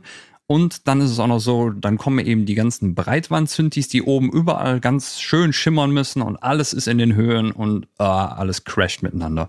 Was tun? Waldemar to the rescue. Genau, mich anrufen, äh, die Kreditkarte zücken und dann wird alles besser. Genau. ähm, ja, das Problem ist bei einem Shaker und bei einer Hi-Hat, da kannst du jetzt auch nicht extrem viel machen. Ne? Du Mhm. kannst jetzt nicht die Hi-Hat getriggert durch den Shaker und dann von der Kickdrum und also du kannst dir jetzt so ein, natürlich so ein, so ein, sowas zusammenbasteln, das wird Mhm. aber wahrscheinlich überhaupt nicht helfen. So. Ähm, ich würde sie auseinanderpennen. Mhm. Ne, das gibt's ja auch im Hip-Hop-Bereich, dass man dann zum Beispiel zwei Hi-Hats mittlerweile im Trap benutzt oder sowas und die sind dann halt auch links, rechts zum Beispiel eher gepennt. Das, das, das hast du schon mal deutlich weniger Probleme mit. Ne? Ich würde wirklich auch einfach gucken, ein Shaker muss der diese ganzen Höhen drauf haben. Mhm. Ne? Weil du kannst natürlich auch den Shaker jetzt auf die Hi-Hat draufschneiden, dass die wirklich tight zueinander sind, aber es geht ja hier um Groove. Es, es geht ja, ne, es ist jetzt keine Kickdrum, sondern die machen schon auch ein schnelleres Pattern. Mhm. Ähm, ich würde einfach beides schon mal untenrum hart beschneiden, dass untenrum nicht wirklich zu viel Information stattfindet, was alle anderen Instrumente außer Shaker und Hi-Hats äh, schon mal, irgendwie nervt. Und dann würde ich ganz klar sagen, okay, die Hi-Hat heller und der Shaker dunkler. Mhm. Das muss nicht unbedingt ein harter High-Cut bei dem Shaker sein. Es kann auch einfach ein High-Shelf sein, der einfach immer 2-3 dB runternimmt. Und dann kann man zum Beispiel hingehen und sagen, okay, brauche ich beim Shaker 5 Kilohertz, 2 Kilohertz, also diese ganzen schneidenden Frequenzen. Mhm. Oder entschärfe ich das vielleicht auch mit dem Sooth, ne? Oder mit irgendwas, wo ich sage, mach automatisch bitte, mach, ich will es gar nicht wissen. So. Aber in diesem Frequenzbereich, so, ne? Das nicht komplett, sondern in diesem Frequenzbereich. Das, äh, das hast du oft auch bei Gitarren, dass die einem echt das Ohr abschneiden, bei viereinhalb oder zweieinhalb, sowas in den Dreh. Dass ich diesen Bereich etwas entschärfe bei einem Shaker und dafür die Hi-Hat vielleicht komplett in Ruhe lasse. Mhm. Oder dann halt wirklich den Shaker obenrum absenken, die Hi-Hat obenrum ein bisschen boosten, so dass die ne, ein bisschen das Verhältnis sich verschiebt, auseinander pennen und fertig, so. Oder den Shaker härter komprimieren, dass er nicht die Akzente von, ne, weil je nachdem, was für ein Shaker es ist, hast du ja ab und zu Akzente, die dann laut sind und dann mit der Hi-Hat, ne, dann würde ich ihn hart komprimieren, dass es eher wie so ein gespielter Shaker und nicht wie so ein gespielter Shaker dann irgendwie durchlaufen. Mhm. Ähm, bei den Synthes das Gleiche, ne? Ist halt, muss, also braucht man das High-End? Also da ist halt die, die Frage, dann sind die Shaker da, die Hi-Hats da, die ganzen Synthes da, die ganzen Gitarren da und die Kickdrum hat auch noch brutal viel High-End. Da würde ich einfach hingehen und sagen, zack, zack, zack, zack, alle irgendwie, weil die, die gehen nicht nur aufeinander, sondern die gehen auch ganz klar auf die Lead-Vocals. Mhm. So, ne, ich habe jetzt letztens noch irgendwelche Masterclass geguckt von Billie Eilish und so weiter. Und sagt der Mixing Engineer auch ganz klar, hey, Billie Eilish ist total easy, weil es ist alles dumpf bis auf ihre Lead Vocals. Und die muss ich man noch nicht mal richtig hell machen, weil da ist sonst nichts. Ne? Wenn, ja, ist so, ne? Ja. Und das, das so würde ich auch Das mit den stimmt. Keyboards dran gehen. Ne? Also muss, muss dieses ganze knisternde High-End oben da sein? Oder reicht es, wenn die Lead-Vocals sind? Oder was ist das treibende Element? Ja. Ja, das ist Ja. natürlich gerade jetzt im, im EDM-Bereich ist es schwierig, wenn du da halt, da ist es natürlich irgendwie soundmäßig gefordert, dass es dich halt oben so alles anschreit. Das ist totaler so Tanz auf dem Vulkan. Es darf auf keinen Fall zu viel sein, dann wird's aggressiv. Es darf auch nicht zu wenig sein, dann klingt's halt direkt irgendwie dumpf und äh, 20 Jahre alt. Und du hast halt oft auch dann mal keine Lead-Vocals dabei, sondern da sind's eben dann die Synth, die den Hauptpart tragen. ne? Vielleicht auch einfach ähm, IQ automatisieren, also dass Mhm. man bestimmte Instrumente, weil du willst natürlich alles so hart komprimiert und limitiert haben, dass es nicht die ganze Zeit auseinanderfällt, ne, dass Mhm. es quasi steady durchgeht, aber du willst natürlich auch Akzente, also dass Ja. irgendwas, ne, Dynamik, die nicht Genau. da ist, möchtest du ja eigentlich auch irgendwie spüren, so, ne? Mhm. Und das heißt, ich zum Beispiel, dass, äh, dass man einfach irgendwelche Riser automatisiert, dass die von dumpf zu hell dann gehen. Also dass der High-Cut dann hochgeht. Ich weiß jetzt nicht genau, in welche Richtung der muss, damit das hier bei allen richtig aussieht, aber dass der High-Cut halt eben aufmacht, ne? Oder der Low-Cut zumacht oder, oder ne, dass die Filterfahrten entsprechend automatisiert sind oder dass im Chorus der Synthi vielleicht das High-End hat, aber in der Strophe vielleicht nicht. Ne, dass er einfach weicher klingt, so. Ähm, vielleicht darf er die 10 Kilohertz, 15 Kilohertz haben. Vielleicht muss er eben die 8, die 5, die 2 raus haben. Also dieses ganze Bissige, was einen so anschreit. Ne? Da ist immer so ein bisschen die Frage. Und dann ist halt die Frage rhythmisch.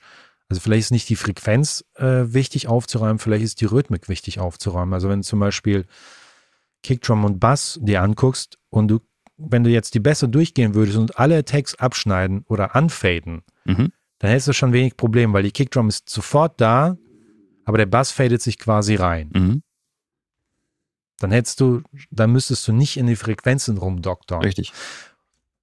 Das würde natürlich ein guter Produzent, äh, ähm, ne, man hat ja schon mit ein paar Leuten auch gearbeitet, man sieht es dann immer, wie die Leute layern und wie die sich das so zusammenlegen. Mhm.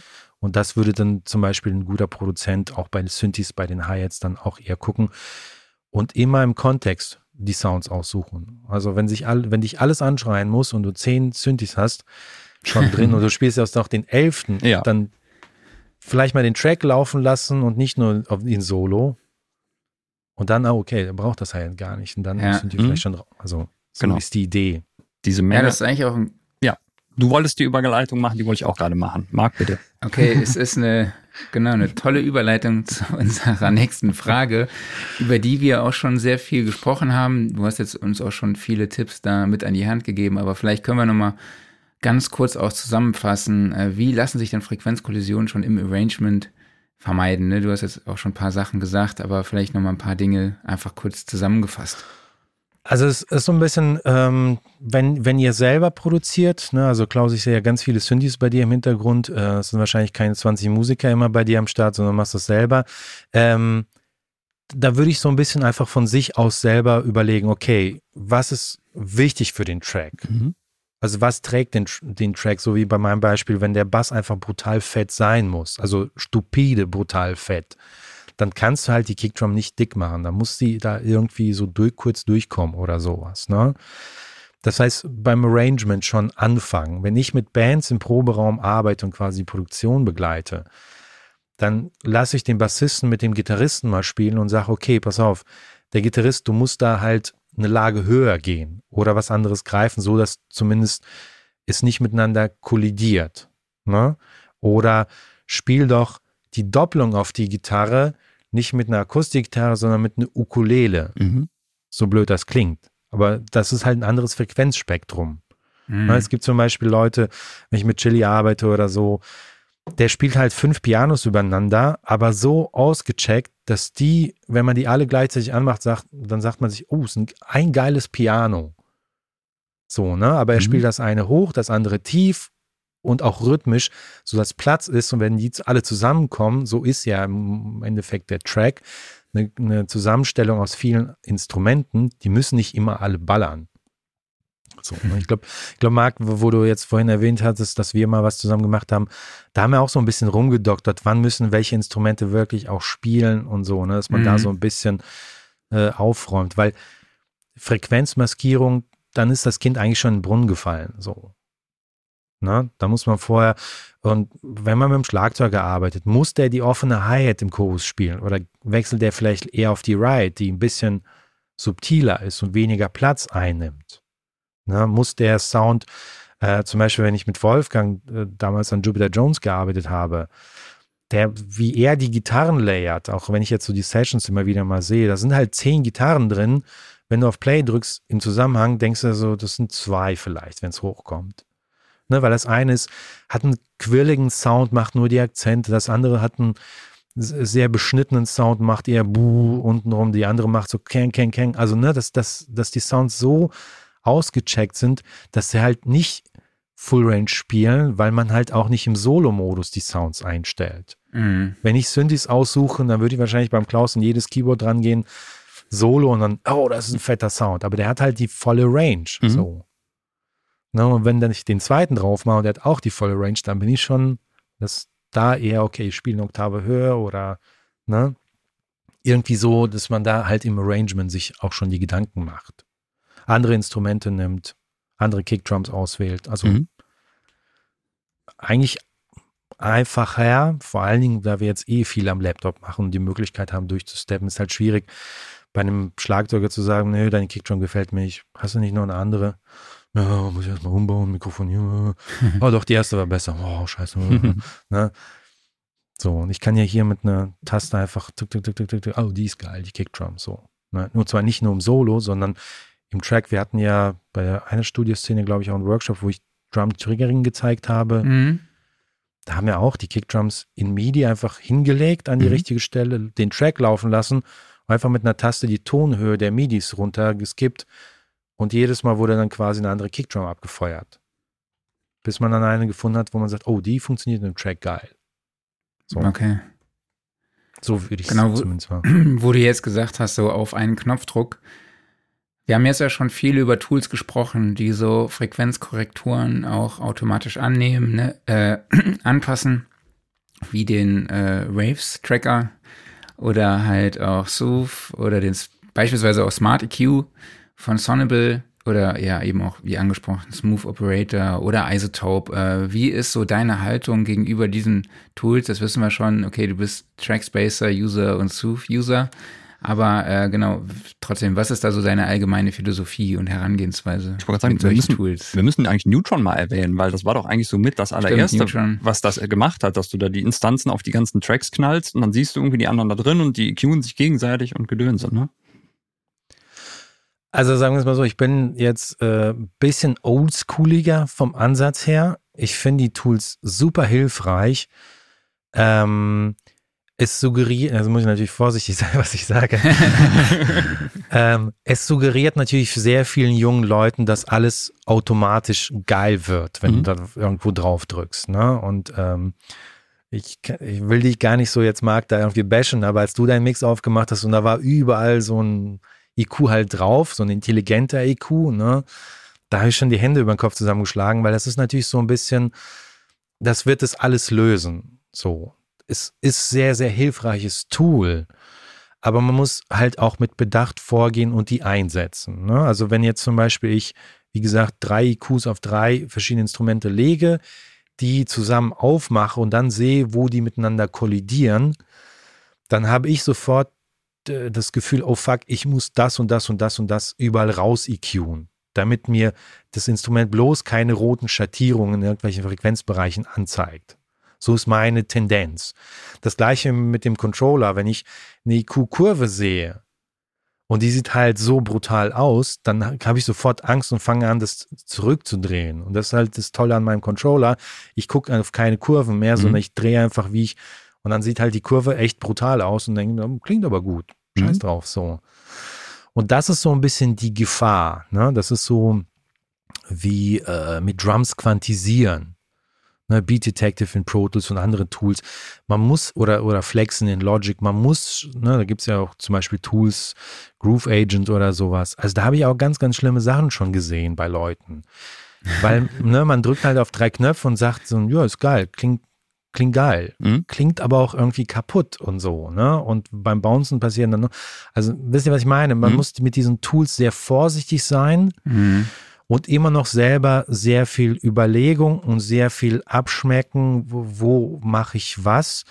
Ähm, ich bin aber trotzdem ein riesen Fan natürlich von diesen Tools. Ich versuche nur, wenn ich das Projekt von vorne bis hinten begleite, 90 Prozent der Fehler beim Aufnahmeprozess oder bei der Produktion schon mal auszustellen, sozusagen. Ne? Dass man sich Zeit nimmt für die Sounds, dass man auch mal sagt, hey, der, der ist es einfach nicht. Scheiß drauf, weg damit oder mhm. so. Ne? Hat jetzt zwar eine Stunde gedauert, den da irgendwie hinzustellen, aber das ist, ne, oder was weiß ich, die Drums sind jetzt quantisiert und das hat zwei Stunden gedauert, aber jetzt sind die halt zu steif. Wir müssen doch zurück zu dem, zu den Drums, die vorher loose und rumpelig waren. So, ne? Diese, ich muss halt schon genau dosieren, was ich von diesen Tools brauche. Aber ansonsten Magicu, ob es jetzt von Pro Q3 ist, wobei mir der von Isotope eigentlich noch besser gefällt, der Magicu ist noch einfacher zu bedienen. Okay. Und ob es jetzt irgendwie das, äh, Smooth Operator, ne, es gibt sehr viele Tools, gibt es ja immer ein Pendant von zwei, drei Herstellern so.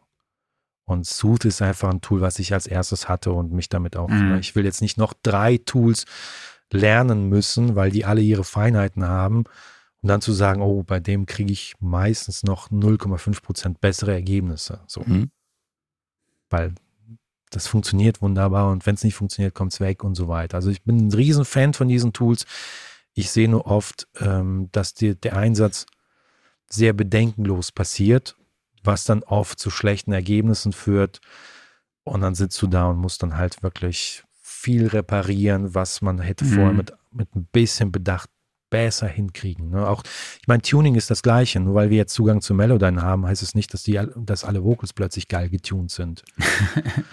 ne? Oder Autotune oder so. Also das, da kenne ich auch ganz, ganz, ganz viele schlimme Sachen, weil die Leute einfach dann nicht so, nicht so vorsichtig vielleicht auch sind. Das mhm. ist das Einzige, wo ich die Leute vielleicht, äh, äh, wo ich den Leuten mit auf den Weg gehen würde, so, hey, checkt, was ihr da macht, nicht alle Tools funktionieren wunderbar. Ne? Auch mein Navi hat auch mal einen Aussetzer und sagt, ich muss auf der Autobahn drehen und so. Mache ich ja dann auch nicht einfach so. Ne? Ich muss da auch drüber nachdenken. So.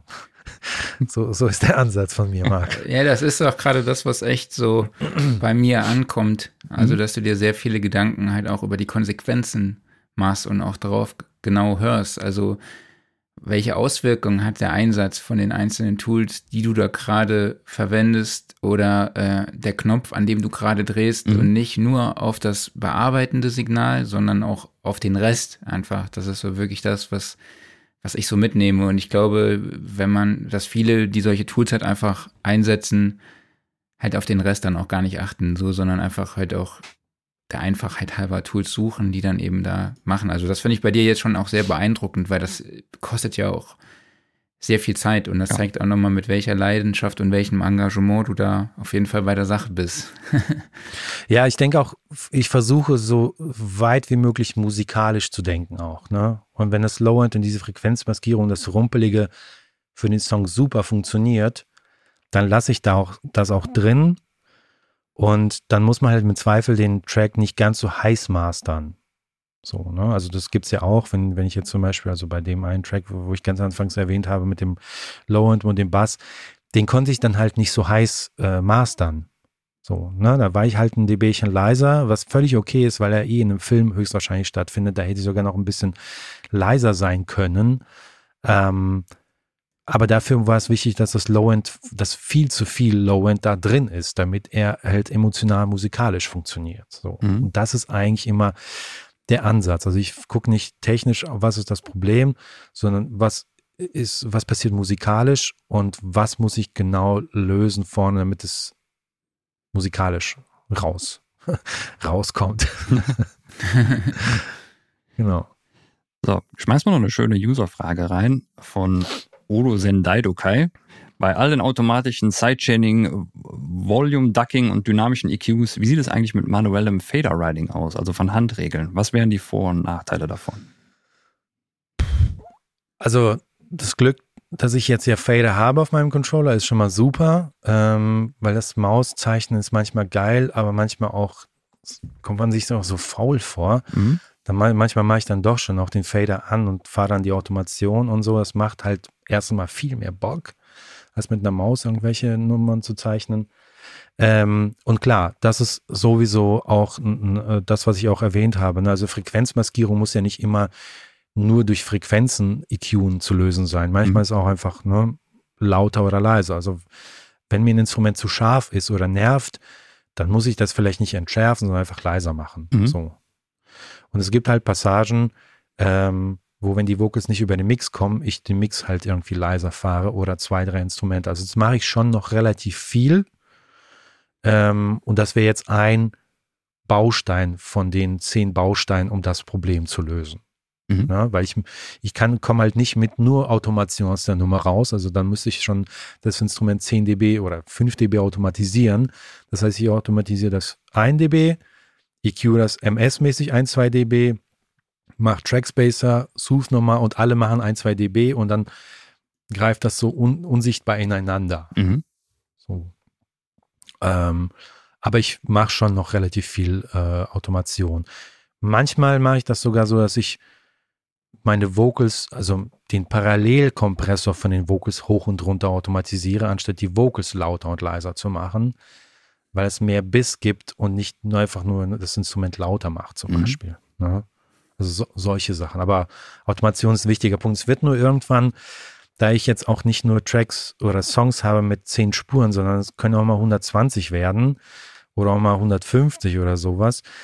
Da jetzt äh, brutal viel zu automatisieren, das ist dann auch schon so eine Wochenaufgabe. Ja, das, mein Kumpel sagt immer Automationsautobahn und das brauche ich dann auch Irgendwann nicht, ne? aber mhm. Lead Vocals klar immer automatisieren und ähm, ja, verschiedene, verschiedene Effekte auch automatisieren. Klar, auf jeden Fall.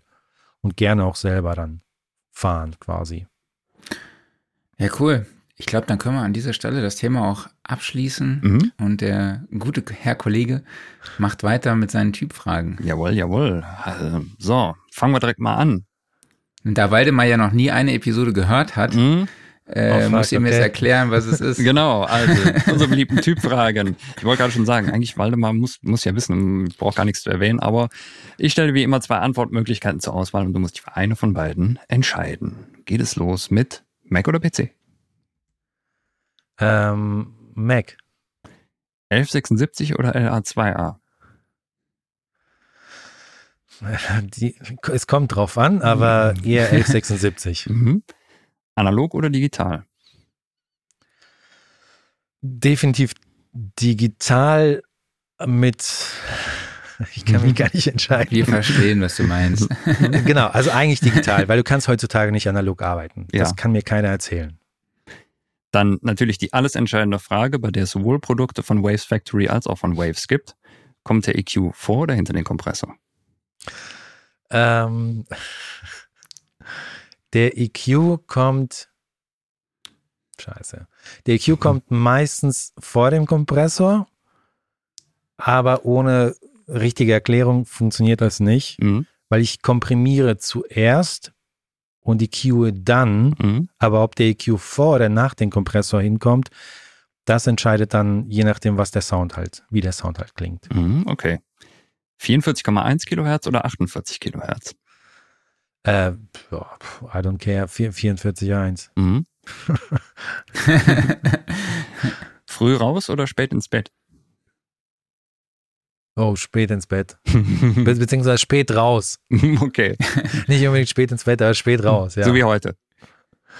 Ja, das hat andere Faktoren, aber ja. Kaffee oder Tee? Ja, Kaffee. Mhm. Und Vinyl oder CD?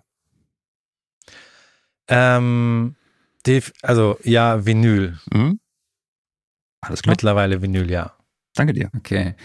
Dann haben wir noch eine neue Kategorie und zwar, die nennt sich äh, No-Gos von Künstlern im Studio. Gibt es irgendwelche Eigenheiten, Verhaltensweisen, Sprüche von Ah. Künstlern, äh, die man im Studio besser vermeiden sollte? Gibt es da irgendwie so der Klassiker, mach mal lauter oder so? Oder äh, Ähm, klingt alles noch nicht so gut, dann machst du ein dB lauter und alles ist gut? Oder Genau. Äh, nee, eigentlich nicht, weil der Künstler kann eigentlich nicht viel falsch machen, aus meiner Sicht. Es sei denn, er wird unfreundlich und schmeißt was nach mir. ähm, das So wäre eine natürlich, ein no, das wäre natürlich ein No-Go, weil ich bin meistens auch größer als der Künstler. Ähm, aber der Künstler hat natürlich immer recht. Und das ist jetzt gar nicht so, ähm, ne, von wegen der Künstler zahlt und hat immer Mhm. recht, sondern der Künstler denkt oft stupide einfach musikalisch. So. Mhm. Und deswegen, ich mische am liebsten mit Künstlern, mit Künstler-Input oder mit Künstlern neben mir oder beim Aufnehmen brauche ich das Feedback, weil ich mache ja nicht meine eigene Musik, Mhm. sondern ich arbeite ja Mhm. immer mit den Künstlern. Und wenn der Künstler irgendeinen blöden Spruch loslässt, dann hat das auch oft einen Sinn. Mhm. Ne? Es sei denn, er sagt, hey, du also, musst nochmal zum Friseur oder also Mhm. weißt du, es ist komplett out of context und hat mit der Musik nichts zu tun. Aber meistens kann der Künstler nichts Falsches sagen. Es ist Mehr der Tontechniker oder der Musikproduzent. Da, da gibt es ganz, ganz viele schlechte Beispiele. Eins der schlechtesten Beispiele, die ich äh, oder die es so gibt, ist, wenn beim Gesang aufnehmen der Musikproduzent sagt, ja, das war super, ähm, mach noch einmal aber besser. Mhm. Mhm. Da- Okay. Ne, das ist so, das ist, das ist selbst ich so und denk so, mach noch einmal aber besser, aber es war schon gut und ja, warum muss ich denn besser machen, wenn es schon super war? Also, ne, das ist so ein bisschen Ja. ähm, so diese nichtssagenden Floskeln, wo man merkt, dass es oberflächlich und leer ist. So. Okay. Ne?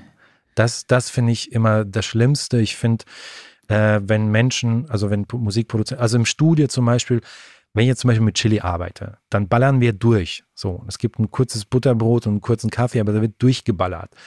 Und es ist völlig okay, auch wenn er Sachen zack, ne, mir an den Kopf schmeißt und ich ihm und so, weil es ist ein Zusammenarbeiten, beide arbeiten an einem besseren Ergebnis. So. Gas und ne, der Druck ist hoch und so und Fehlerquote muss man immer auch aufpassen. Blöd wird es dann, wenn Leute irgendwie so nichtssagende Floskeln bringen und ne und irgendwie so den Prozess einfach nicht voranbringen. Dann, dann wird es, glaube ich, schwierig so. Und, Okay. und ich finde zum Beispiel, wenn Musikproduzenten keine Ahnung haben, aber immer einen Kommentar abgeben, weil sie natürlich der Musikproduzent sind, einen Kommentar abgeben müssen, so, Mhm. dann, dann wird es schwierig. Also, ne, wenn jetzt zum Beispiel den Leuten, den Sängern sagst, hey, pass auf, da das, äh, äh, die hohe Note, die stimmt noch nicht, da bist du zu, zu drüber, drunter irgendwie, ne? Also wenn man den konkret an die Hand nimmt, dann ist super, super hilfreich, weil dann können die was damit. Aber wenn du, wenn du irgendwas nichts leer, also leersagendes oder leeres irgendwie sagst, wo die Leute dann stehen und so, okay. Selbst, selbst blöde Sprüche oder so, das sind, ne, Humor ist völlig okay. So. Klar. Mhm. Ne? Aber mach, äh, ja, sing noch einmal, aber in richtig so. Das ist zum Beispiel so ein Ja. Spruch, wo, wo man ne, so das Verstehe. arbeitet am Selbstbewusstsein des, äh, des, also das nagt am Selbstbewusstsein des Künstlers und beim Sängern ist ja eh schwierig, weil ne, die Klar. können nicht ihr Instrument mal eben nachtunen oder so, ne? Die, die E-Seite genau treffen oder so. Da muss, ne, da muss man ein bisschen vorsichtiger sein. No-Gos von Praktikanten. Sollen wir in diese Kategorie? Die kann natürlich beim lustig sein. nächsten, Machen wir beim nächsten Mal. genau, also da, da gibt es da gibt's auf jeden Fall mehr Spielraum. Vielleicht passe ich die Kategorie noch an. Ja. Ja, gut, ja. Sehr Alles gut. klar, Klaus. Genau. So, wir haben noch unseren Referenztrack. Lieber Waldemar, hast du einen Track, wo du sagst, der ist entweder besonders toll gemischt, gemastert, da ist das Songwriting besonders, da ist irgendwas Spezielles im Sounddesign. Egal welches Genre, egal welches Jahrzehnt, irgendwas, wo du sagst, das ist ein Song, der ist besonders. Ähm, also würden mir jetzt natürlich viele einfallen, aber was habe ich vorgestern im Radio gehört? Der neue Song von The Wise Guys, der so ein Zungenbrecher ist. Müssen wir jetzt googeln, glaube ich. Ich google Äh, mal. Marc, du, du bist doch schnell im Googeln. Wise Guys, Zungenbrecher, ganz neues, äh, relativ neuer Song. Irgendwas mit Sägewerk, mit äh, Mit Sägewerk. ich könnte dir jetzt eine Million Songs nennen, die irgendwie einen geilen Synthi, einen geilen Beat haben, Mhm. so, aber Das Sägewerk Bad, Bad Segeberg. Ja, kann ich jedem nur empfehlen. Äh, so ein bisschen wie äh, Fischers Fritz fischt frische Fische Mhm. und das aber den ganzen Song lang. Das klingt schon mal gut. Okay.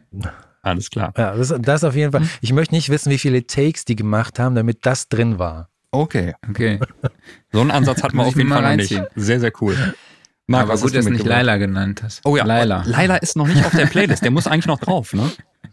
Leider ist an Ja. mir vorbeigegangen. Das habe ich nicht mitgekriegt. Ja. Ja, sei froh. Also ich hatte Laila hier, ähm, hier in der Meisenklause war am Freitag Ballermann-Party und wirklich alle zwei Stunden lief Laila. Ich glaube, das war alle zwei Stunden hat sich einfach die Playlist wiederholt. So. Aber naja, ich habe nicht Laila dabei, sondern Bring Was, Me the Horizon. was ist die Meisenklause? Ist das irgendwie deine, deine örtliche Trinkhalle? also ich wohne oder? hier in Vogelsang, das heißt hier, alle Straßen sind nach Vogelnamen benannt. Mhm. Und es gibt auch ein Restaurant, das heißt das Zwitscherhäuschen. Da Und dann man gibt's sich halt ein, auch- oder? eine, Kla eine Kneipe und die nennt sich halt Meisenklause. Und Mhm. dort war dann äh, am Freitag Ballermann-Party. Ja, und das Mhm. konnte ich dann auch von hier hören, die Mucke. Und äh, ja, war cool. Wie heißt denn der lokale Puff bei euch, so in Bezug auf Vögeln und sowas? Ich mach dann mal weiter. Äh, Das, weiß, das weiß der Marc natürlich nicht. nee. Wir sind hier in Köln, dann gibt's sowas nicht. Okay. Äh, Ähm, ich habe dabei Bring Me the Horizon mit Strangers. Äh, Bring Me the Horizon ist eine Pop-Rock, Metalcore, Electronic Rock, Deathcore Band. Also ich habe mal auf Wikipedia geguckt, was so Mhm. zu ihrem Genre zählt. Äh, das steht da alles. Also eine Band auch aus UK. Was mir da zuerst mal noch auffällt, ist Strangers geschrieben. Also, oder mal generell, Mhm. warum schreiben Künstler die Namen ihrer Titel entweder momentan alle klein oder entweder nur groß oder jetzt auch noch abwechselnd in Kleinbuchstaben oder in Großbuchstaben. Wahrscheinlich, weil es mehr auffällt oder warum auch immer. Auf jeden Fall Strangers ist irgendwie nur das T, das N und das R groß, der Rest ist klein geschrieben. Und mir ist, ich höre die Band schon seit längerem, aber mir ist jetzt aufgefallen, dass sie halt auch plötzlich im Radio läuft. Also wirklich so Oh. auf 1 Live. Also dieser Track Ach. läuft dann auch auf 1 Live. Die haben ja auch kurz vor kurzem irgendwie was zusammen mit Ed Sheeran gemacht. Und ja, es ist halt wirklich so extrem glatt gebügelter Elektro Postcore mit absolut gar keinen Frequenzmaskierungen. Also es klingt wirklich alles so glatt gebügelt. Mhm. Äh, ist eigentlich ein ganz geiler Track auf jeden Fall. Ähm, hat mich nur ein bisschen überrascht, dass die jetzt im Radio laufen und ich dachte, ich erwähne das mal hier ganz kurz. Weil ich habe so viele Tracks auf meiner Liste. Ich hätte da heute zu den ganzen anderen Sachen noch viel mehr recherchieren müssen und da dachte ich so, den haue ich jetzt einfach mal raus. Da muss, ich, muss man nicht so viel Hintergrundwissen haben. Ja. Würdest du denn sagen, die sind jetzt entschärft worden, dass sie im Radio laufen? Also einfach von, von der Aggressivität her? Ne, finde ich eigentlich nicht. Also ich Okay. hatte, beim, die haben auch so ein, so ein Feature mit Machine Gun Kelly, das ist ja auch so ein Ding, so Mhm. alle Leute haben gerade irgendwelche Features, ist ja mega krass. Mhm. Und mit Machine Gun, Machine Gun Kelly, da ist der Track halt am Anfang so extrem pop-punkig. Und ich habe mir die ganze Zeit gedacht, hä, wo ist denn hier Bring Me the Horizon? Und am Schluss, wenn der Schauter dann halt einsetzt, dann äh, weiß man, okay, da, ah, da ist Bring Me the Horizon. Oder Mhm. auch mit Ed Sheeran, da war so ein krasser Kontrast einfach. Ne? Ja. Naja, Ah, cool. aber du hast auch was richtig Geiles dabei, finde ich. Jawohl, wir gehen zurück Anfang der 2000er. Da gab es ein Hitalbum von POD, das war Satellite. Und da war die Single Alive drauf. Das Album produziert von Howard Benson und das Ganze gemixt von Chris Lord LG. Also ja, äh, da geht's um, um analog, da geht's um Kompression und so weiter und so fort. Und so klingt, so klingt das Ding auch, das ist komprimiert bis zum Erbrechen und da hast du so einen Crest-Faktor von irgendwie 6 dB. Also da bewegt sich gar nicht mehr so viel und trotzdem ist es irgendwie alles noch, also es ist ein total interessanter Mix, finde ich. Weil es ist trotzdem noch, äh, es ist nicht tot komprimiert, obwohl es halt einfach nur komplett verdichtet ist. Also gerade die Gitarren sind halt einfach nur noch eine Wand und er hat es auch geschafft, den Gitarren ähm, so, so einen leicht sägenden, synthetischen Touch zu geben und die Vocals, ähm, da ist auch irgendwie irgendwas drauf. Ich weiß nicht, ob es so ein leichtes Flanging ist oder sowas, dass es halt leicht synthetisch klingt, aber trotzdem ist es irgendwie alles, lebt es trotzdem und, und rumpelt und poltert so vor sich hin. Auch die Drums total interessant. Also ich finde, die Kick ist ein bisschen, bisschen leise. Da hast du halt so eine, entweder dengelt die Hi-Hat die ganze Zeit oder das Ride dengelt die ganze Zeit. Also äh, irgendwie ein sehr, sehr cooler Mix, den ich auch in, so in dem Stil gar nicht so oft gehört habe. Also das ganze Album klingt halt so. Okay. ich finde, das war ja damals so voll diese, äh, da kam diese Altern Rock, nenne ich es jetzt einfach mal auch auf, so mit Limp Bizkit und so. Und ich, ich habe jetzt gerade so ein bisschen gezögert, weil ich die ganze Zeit überlege, wie die deutsche Band damals hieß, die da auch so ein bisschen erfolgreich war. Aber mir fällt gerade der Name einfach nicht ein. Von daher äh, machen wir jetzt einfach Schluss. Ja, ich, ich finde aber auch soundmäßig klingt zum Beispiel POD und Limp Bizkit oder von mir aus auch Linkin Park komplett unterschiedlich. Also gerade jetzt so, ähm, wenn du Linkin Park Klar, aber das war damals so dieser so Subfrequenzen und sowas, also ganz viel mehr elektronische Anteile noch drin, was halt bei POD ja. nicht ist. Nee, aber hm. klar, aber das war halt damals auch schon so dieser, dieser Hype, ja. da so mit. Ja, dieses ganze New Metal mit seinen genau, verschiedensten Spielarten. Ne? Genau, genau. Okay, jo. warte mal, wir sind am Schluss angelangt. Vielleicht kannst du noch mal sagen, wo man dich hier auf gewissen äh, diversen Online-Seiten findet oder Social-Media-Portalen. Ja, also im Grunde äh, natürlich bei euch immer wieder, mhm. auf der mhm. Studioszene auch. Genau, in das Mannheim. sowieso. Genau, 30. 31. August. Tickets, genau. studioszene.de slash Tickets. Mhm. Oder im Magazin, äh, äh, Sound Recording Magazin, da bin ich ja auch gerne mal vertreten. Ansonsten natürlich, äh, klar, Facebook und Instagram. Ich habe keine Webseite und ähm, genau, da kann man mich finden, da kann man mich fragen, da kann man mich anschreiben. In der Regel antworte ich auch höflich. höflich. Kommt ja. auf die Frage an. genau. Ja, alles klar. Ja, Weidemar, vielen, vielen lieben Dank, dass du dir heute Morgen hier die Zeit für uns genommen hast und äh, bin schwer beeindruckt, mhm. auf jeden Fall, von deiner Professionalität. Also ich habe da nie dran gezweifelt, aber ich glaube, die kam auch diesmal nochmal echt deutlich hervor. Also auch nicht nur ähm, professioneller Umgang, beziehungsweise, ja, ich sage jetzt mal, du, du weißt natürlich, was du machst, audiotechnisch, aber ich finde, du hast auch echt so ein professionelles ja. Auftreten einfach. Das finde ich echt mega cool. Äh, behalte dir das bei. Mhm. Und wir sehen uns spätestens zur Studioszene und bleib gesund, ja. Ja, absolut. Äh, ganz kleiner Einschub noch eben, ähm, wo du sagst, dir professionelles Auftreten. Business-Tipp für dich, äh, Waldemar. Du solltest vielleicht darüber nachdenken, geh zu Marc nach Hause und mach dort eine Karaoke-Show. Die nennst du dann Vogelsang. Ja, okay. ich weiß ja gar nicht, wo der, ich weiß gar nicht, wo der Marc wohnt. Aber wir können es in dem in der Kneipe gar nicht treffen, so weit hier, weg. Spatz oder was. Gar nicht so weit weg vom Studio von deinem, also muss man ja. vorbeikommen. Bei dem Wetter können, können wir uns ja alle mal draußen auf ein Bierchen oder Pizza Sollten wir tun, ja.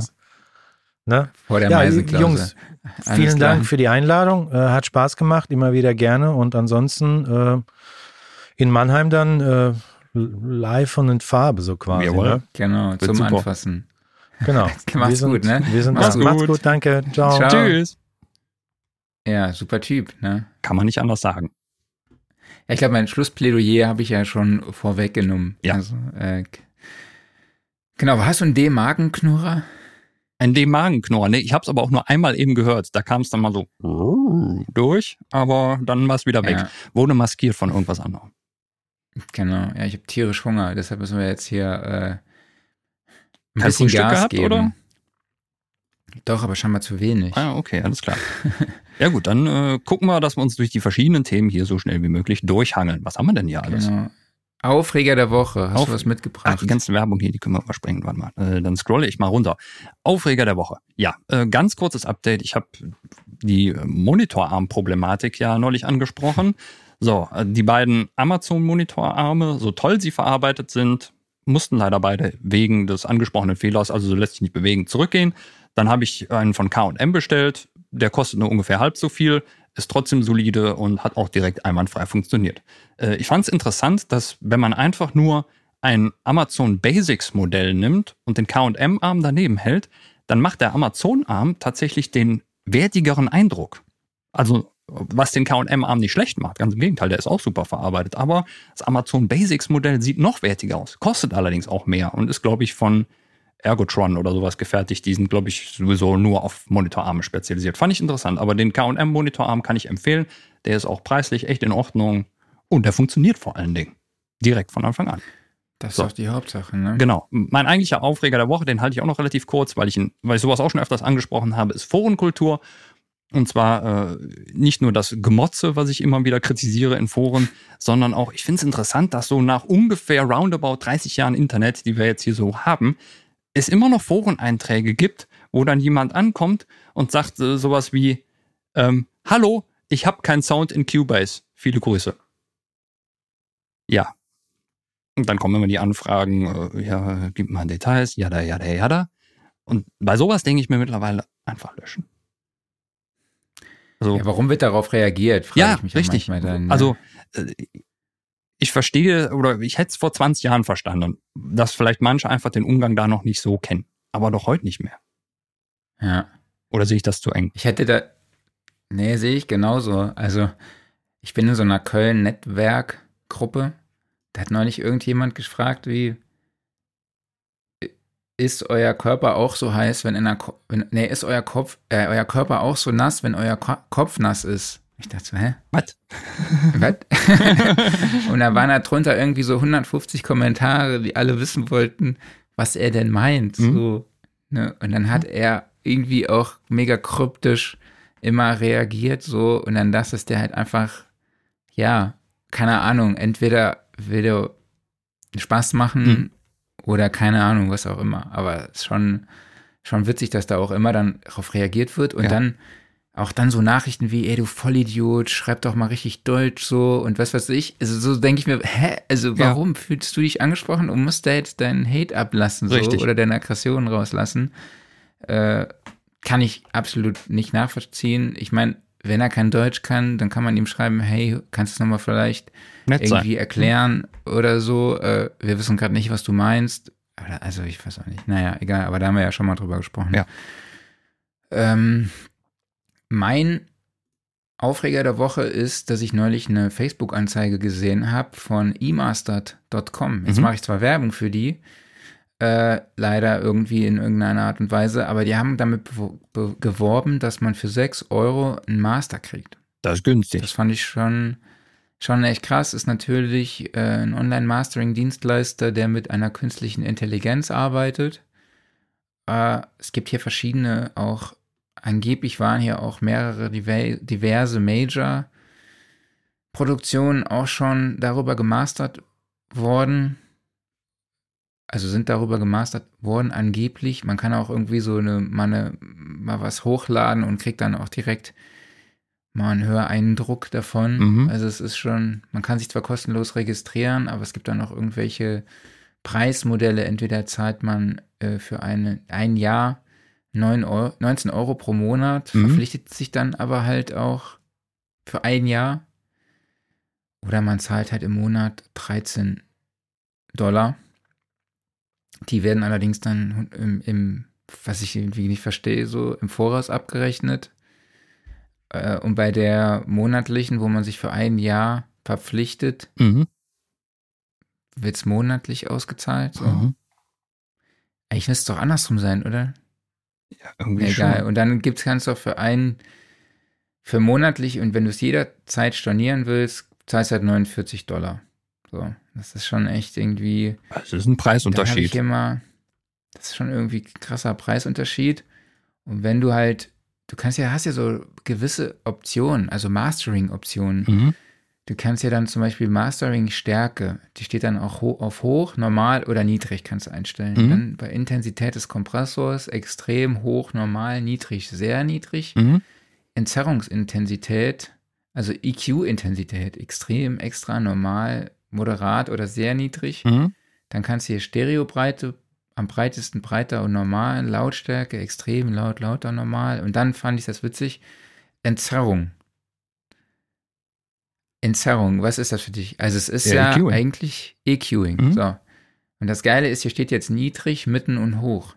Kannst du quasi, also hast drei Balken, die du nach oben und runter ziehen kannst. Hä? Steht, ist dann wurde wahrscheinlich falsch übersetzt mit niedrig, mitten und hoch. Wahrscheinlich sollte das Bass, Mitten und Höhen heißen. Und dann kannst du da Vermutlich. halt ein bisschen EQen und dann kannst du einstellen, du willst halt also erhöhen, normal oder reduzieren. So. Also quasi drei Parameter und das ist schon, äh, ja, ist schon Aber- echt ein. Jetzt mal eine doofe Frage. Wenn ich jemandem was zum Mastern gebe und sei es hier so einem Service, dann muss ich denen doch nicht sagen, wie die das zu mastern haben. Dann sollen die das machen, weil das sind die Experten. Das will ich doch nicht entscheiden. Sonst kann ich mir auch meine eigenen Tools draufknallen. Ja, ja, aber vor allen Dingen, was, was macht denn Entzerrung Ja. Niedrig erhöhen? also, ja, also das klingt für mich jetzt so irgendwie, passiert? äh, für mich klingt das so ein bisschen wie äh, irgendwelche Resonanzen rausziehen, aber das, äh, ja, das würde ich an der Stelle nicht mehr machen. Oder Ja, du kannst auch ganz Referenz- vielleicht kaputt ist. Ja, ja, du kannst auch Referenztracks anlegen. Äh, Also einen hochladen und du kannst halt dann auch irgendwelche Presets erstellen. Also fand ich halt witzig, dass da mit 6 Euro pro Master quasi geworben wird. Allerdings äh, es dann trotzdem so monatliche Abo-Modelle gibt. Ja, das ist irgendwie merkwürdig. Und vor allen Dingen, ich, ähm, hier steht ja jetzt, äh, unser Grammy ausgezeichnetes Team hat unzählige Hitschallplatten, bla bla bla gemacht. Daneben sind ein paar Beispiele. Aber man sieht nirgendwo, wer überhaupt dahinter steht. Ja. Hm. Muss man mal nochmal checken. Aber ihr könnt ja mal selber gucken. Merkwürdig. Äh, genau. Was, was haben wir noch jetzt da stehen? Was fehlt noch? So, ähm, wir haben noch den Workflow der Woche. Workflow der Woche. Okay, ich bin hier gerade ein bisschen Ja, ja, das macht nichts. Ich erzähl mal. gekommen. Wir sind jetzt bei, ja, fang du mal an. Also, ähm, mein Workflow der Woche ist, wenn man Verträge mit verschiedenen Online-Hosts hat, also beispielsweise so der Dienst, wo man sein, sein Webspace hat und seine E-Mail-Konten, was auch immer, oder auch zum Beispiel, wenn man nochmal zusätzlichen Space für Backups angemietet hat und so weiter und so fort. Diese Verträge sollte man hin und wieder mal checken, weil die werden aktualisiert. Also die werden einfach, ähm, die werden aufgestockt, aber wenn man sie nicht selber nochmal anstößt, dann bleibt man beim alten Vertrag. Äh, mir jetzt neulich zum Beispiel bei meinem, ähm, bei meinem Backup Online Space Gedönse Anbieter passiert. Und ich muss einfach denselben Vertrag quasi nur aktualisieren. Da gibt es auch einen entsprechenden Button für und alles. Und dann habe ich halt statt 2 Terabyte Speicherplatz 5 Terabyte Speicherplatz. Ohne mehr zu zahlen. Das ist einfach nur dieses Modell ist halt aktualisiert worden oder den aktuellen Standards angepasst worden. Und bei Strato, ähm, so, wo ich mein, meine ganzen Mail-Sachen und sowas hoste, da war das auch mal so. Da musste ich auch einfach, da haben die irgendwie die alten Pakete mal rausgekickt und die gibt's dann halt nicht mehr, aber die laufen trotzdem weiter die ganze Zeit, wenn man das nicht irgendwie selber mal kündigt. Und dann, in- wenn man das halt, wenn man dann ein aktuelles Paket nimmt, dann kriegst du fürs selbe Geld halt viel, viel mehr. Du musst es nur einmal manuell anstoßen, ohne dass man da irgendwie was kündigen müsste, sondern einfach nur sagen, so, ja, ich wechsle jetzt auf das hier und zack, ist das gewechselt und man hat mehr fürs gleiche Geld. Das ist ein schöner Workflow. Ja, total. Aber ich meine, machen ja Netflix, The Zone und Co.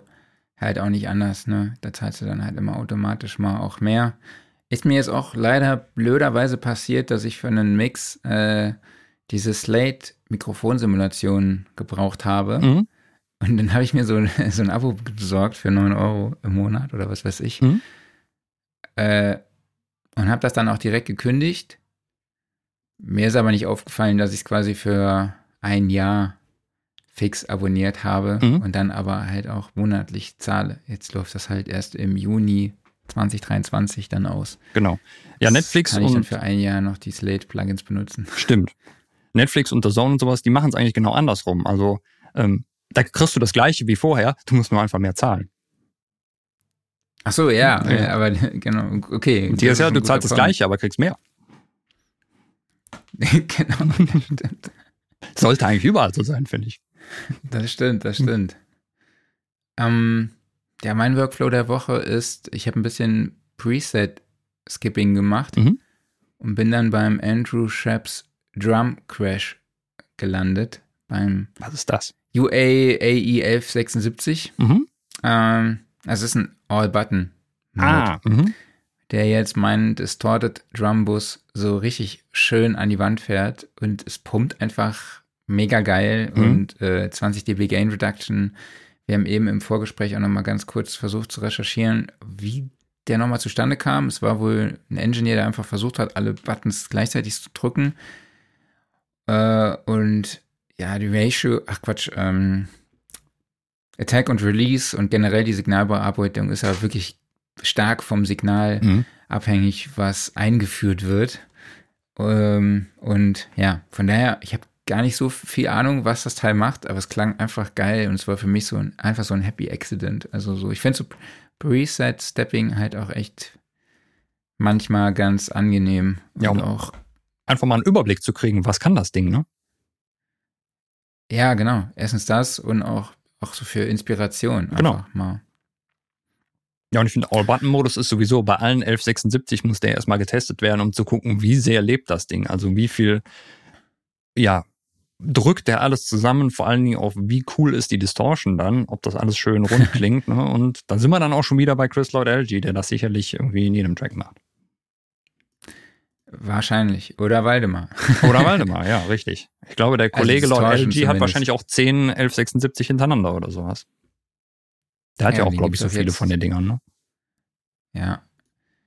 Black Lion hat ja den einen äh, geklont, also Stimmt. daher, was man mal. Hast du einen Offline-Modus dabei? Ja, ähm, ich habe mir auf Netflix Incantation angeguckt, ein taiwanesischer Horrorfilm wer auf, ja, wer auf Horrorfilme steht, ähm, wo es so um ja so Geisterthematiken oder so ja, Besessenheit und sowas geht, bisschen mysteriös, ohne wirkliche Aufklärung und sowas. Für den ist es auf jeden Fall interessant. Ähm, gibt es sprachlich nur auf Mandarin oder auf Englisch, muss man also gegebenenfalls mit deutschen Untertiteln gucken. Aber äh, ist überhaupt nicht schwer zu verstehen oder sowas, also läuft alles wunderbar. Und ich mag ehrlich gesagt dass jetzt über die ganzen Streaming-Dienste man nicht immer so die Standard-US-Horrorfilme sehen kann, sondern auch mal so Einflüsse aus anderen Kulturen. Zum Beispiel, es gibt sehr viele coole spanische Horrorfilme und eben jetzt auch zum Beispiel eine taiwanesische Produktion. Ist, glaube ich, aktuell der erfolgreichste taiwanesische Horrorfilm. Ich weiß nicht, wie viele es da gibt, aber immerhin. Ne? Und das ist jetzt nicht der absolute Wahnsinnsfilm, aber er ist, er ist definitiv cool und er ist auch schön gefilmt, finde ich. Also, wenn man mal wieder Lust auf sowas hat, ist eine Empfehlung.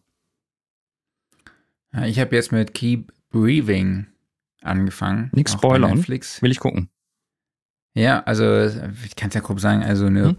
Power-Business-Frau aus der Großstadt, Anwältin, äh, landet plötzlich halt äh, durch gewisse Umstände in der Wildnis in hm? Kanada und ist dort einfach auf sich alleine gestellt und äh, man kriegt immer so, es gibt immer so Backflashes in ihre Vergangenheit, mhm. äh, die so ein bisschen ihre Geschichte erzählen und so und von ihrem Leben vor der Wildnis und äh, was mir da aufgefallen ist, dass im Soundtrack extrem viel mit Stille gearbeitet wird, so oh, um die Weite, um die Weite der Natur auch einfach auszudrücken. Mhm. Und äh, das ist schon echt sehr geil gemacht, auf jeden Fall. Ne? So, du hast halt, sie steht auf so einem Berg äh, vor ihr, irgendwie so ein, so ein See und einfach nur Wald so. Mhm.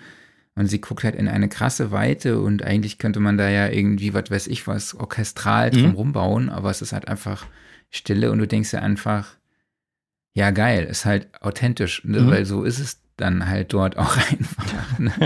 So, und äh, genau ja wie damals bei Interstellar, ne? diese digitale Stille mhm. im All, so, das war ja auch geil.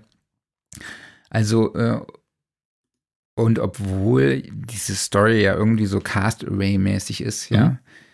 ist es halt wirklich trotzdem extrem spannend. Also, ich habe neulich zwei Episoden geguckt und ich dachte so, was? Also, ist jetzt mhm. schon, bei der zweiten dachte ich, was, ist die jetzt schon vorbei?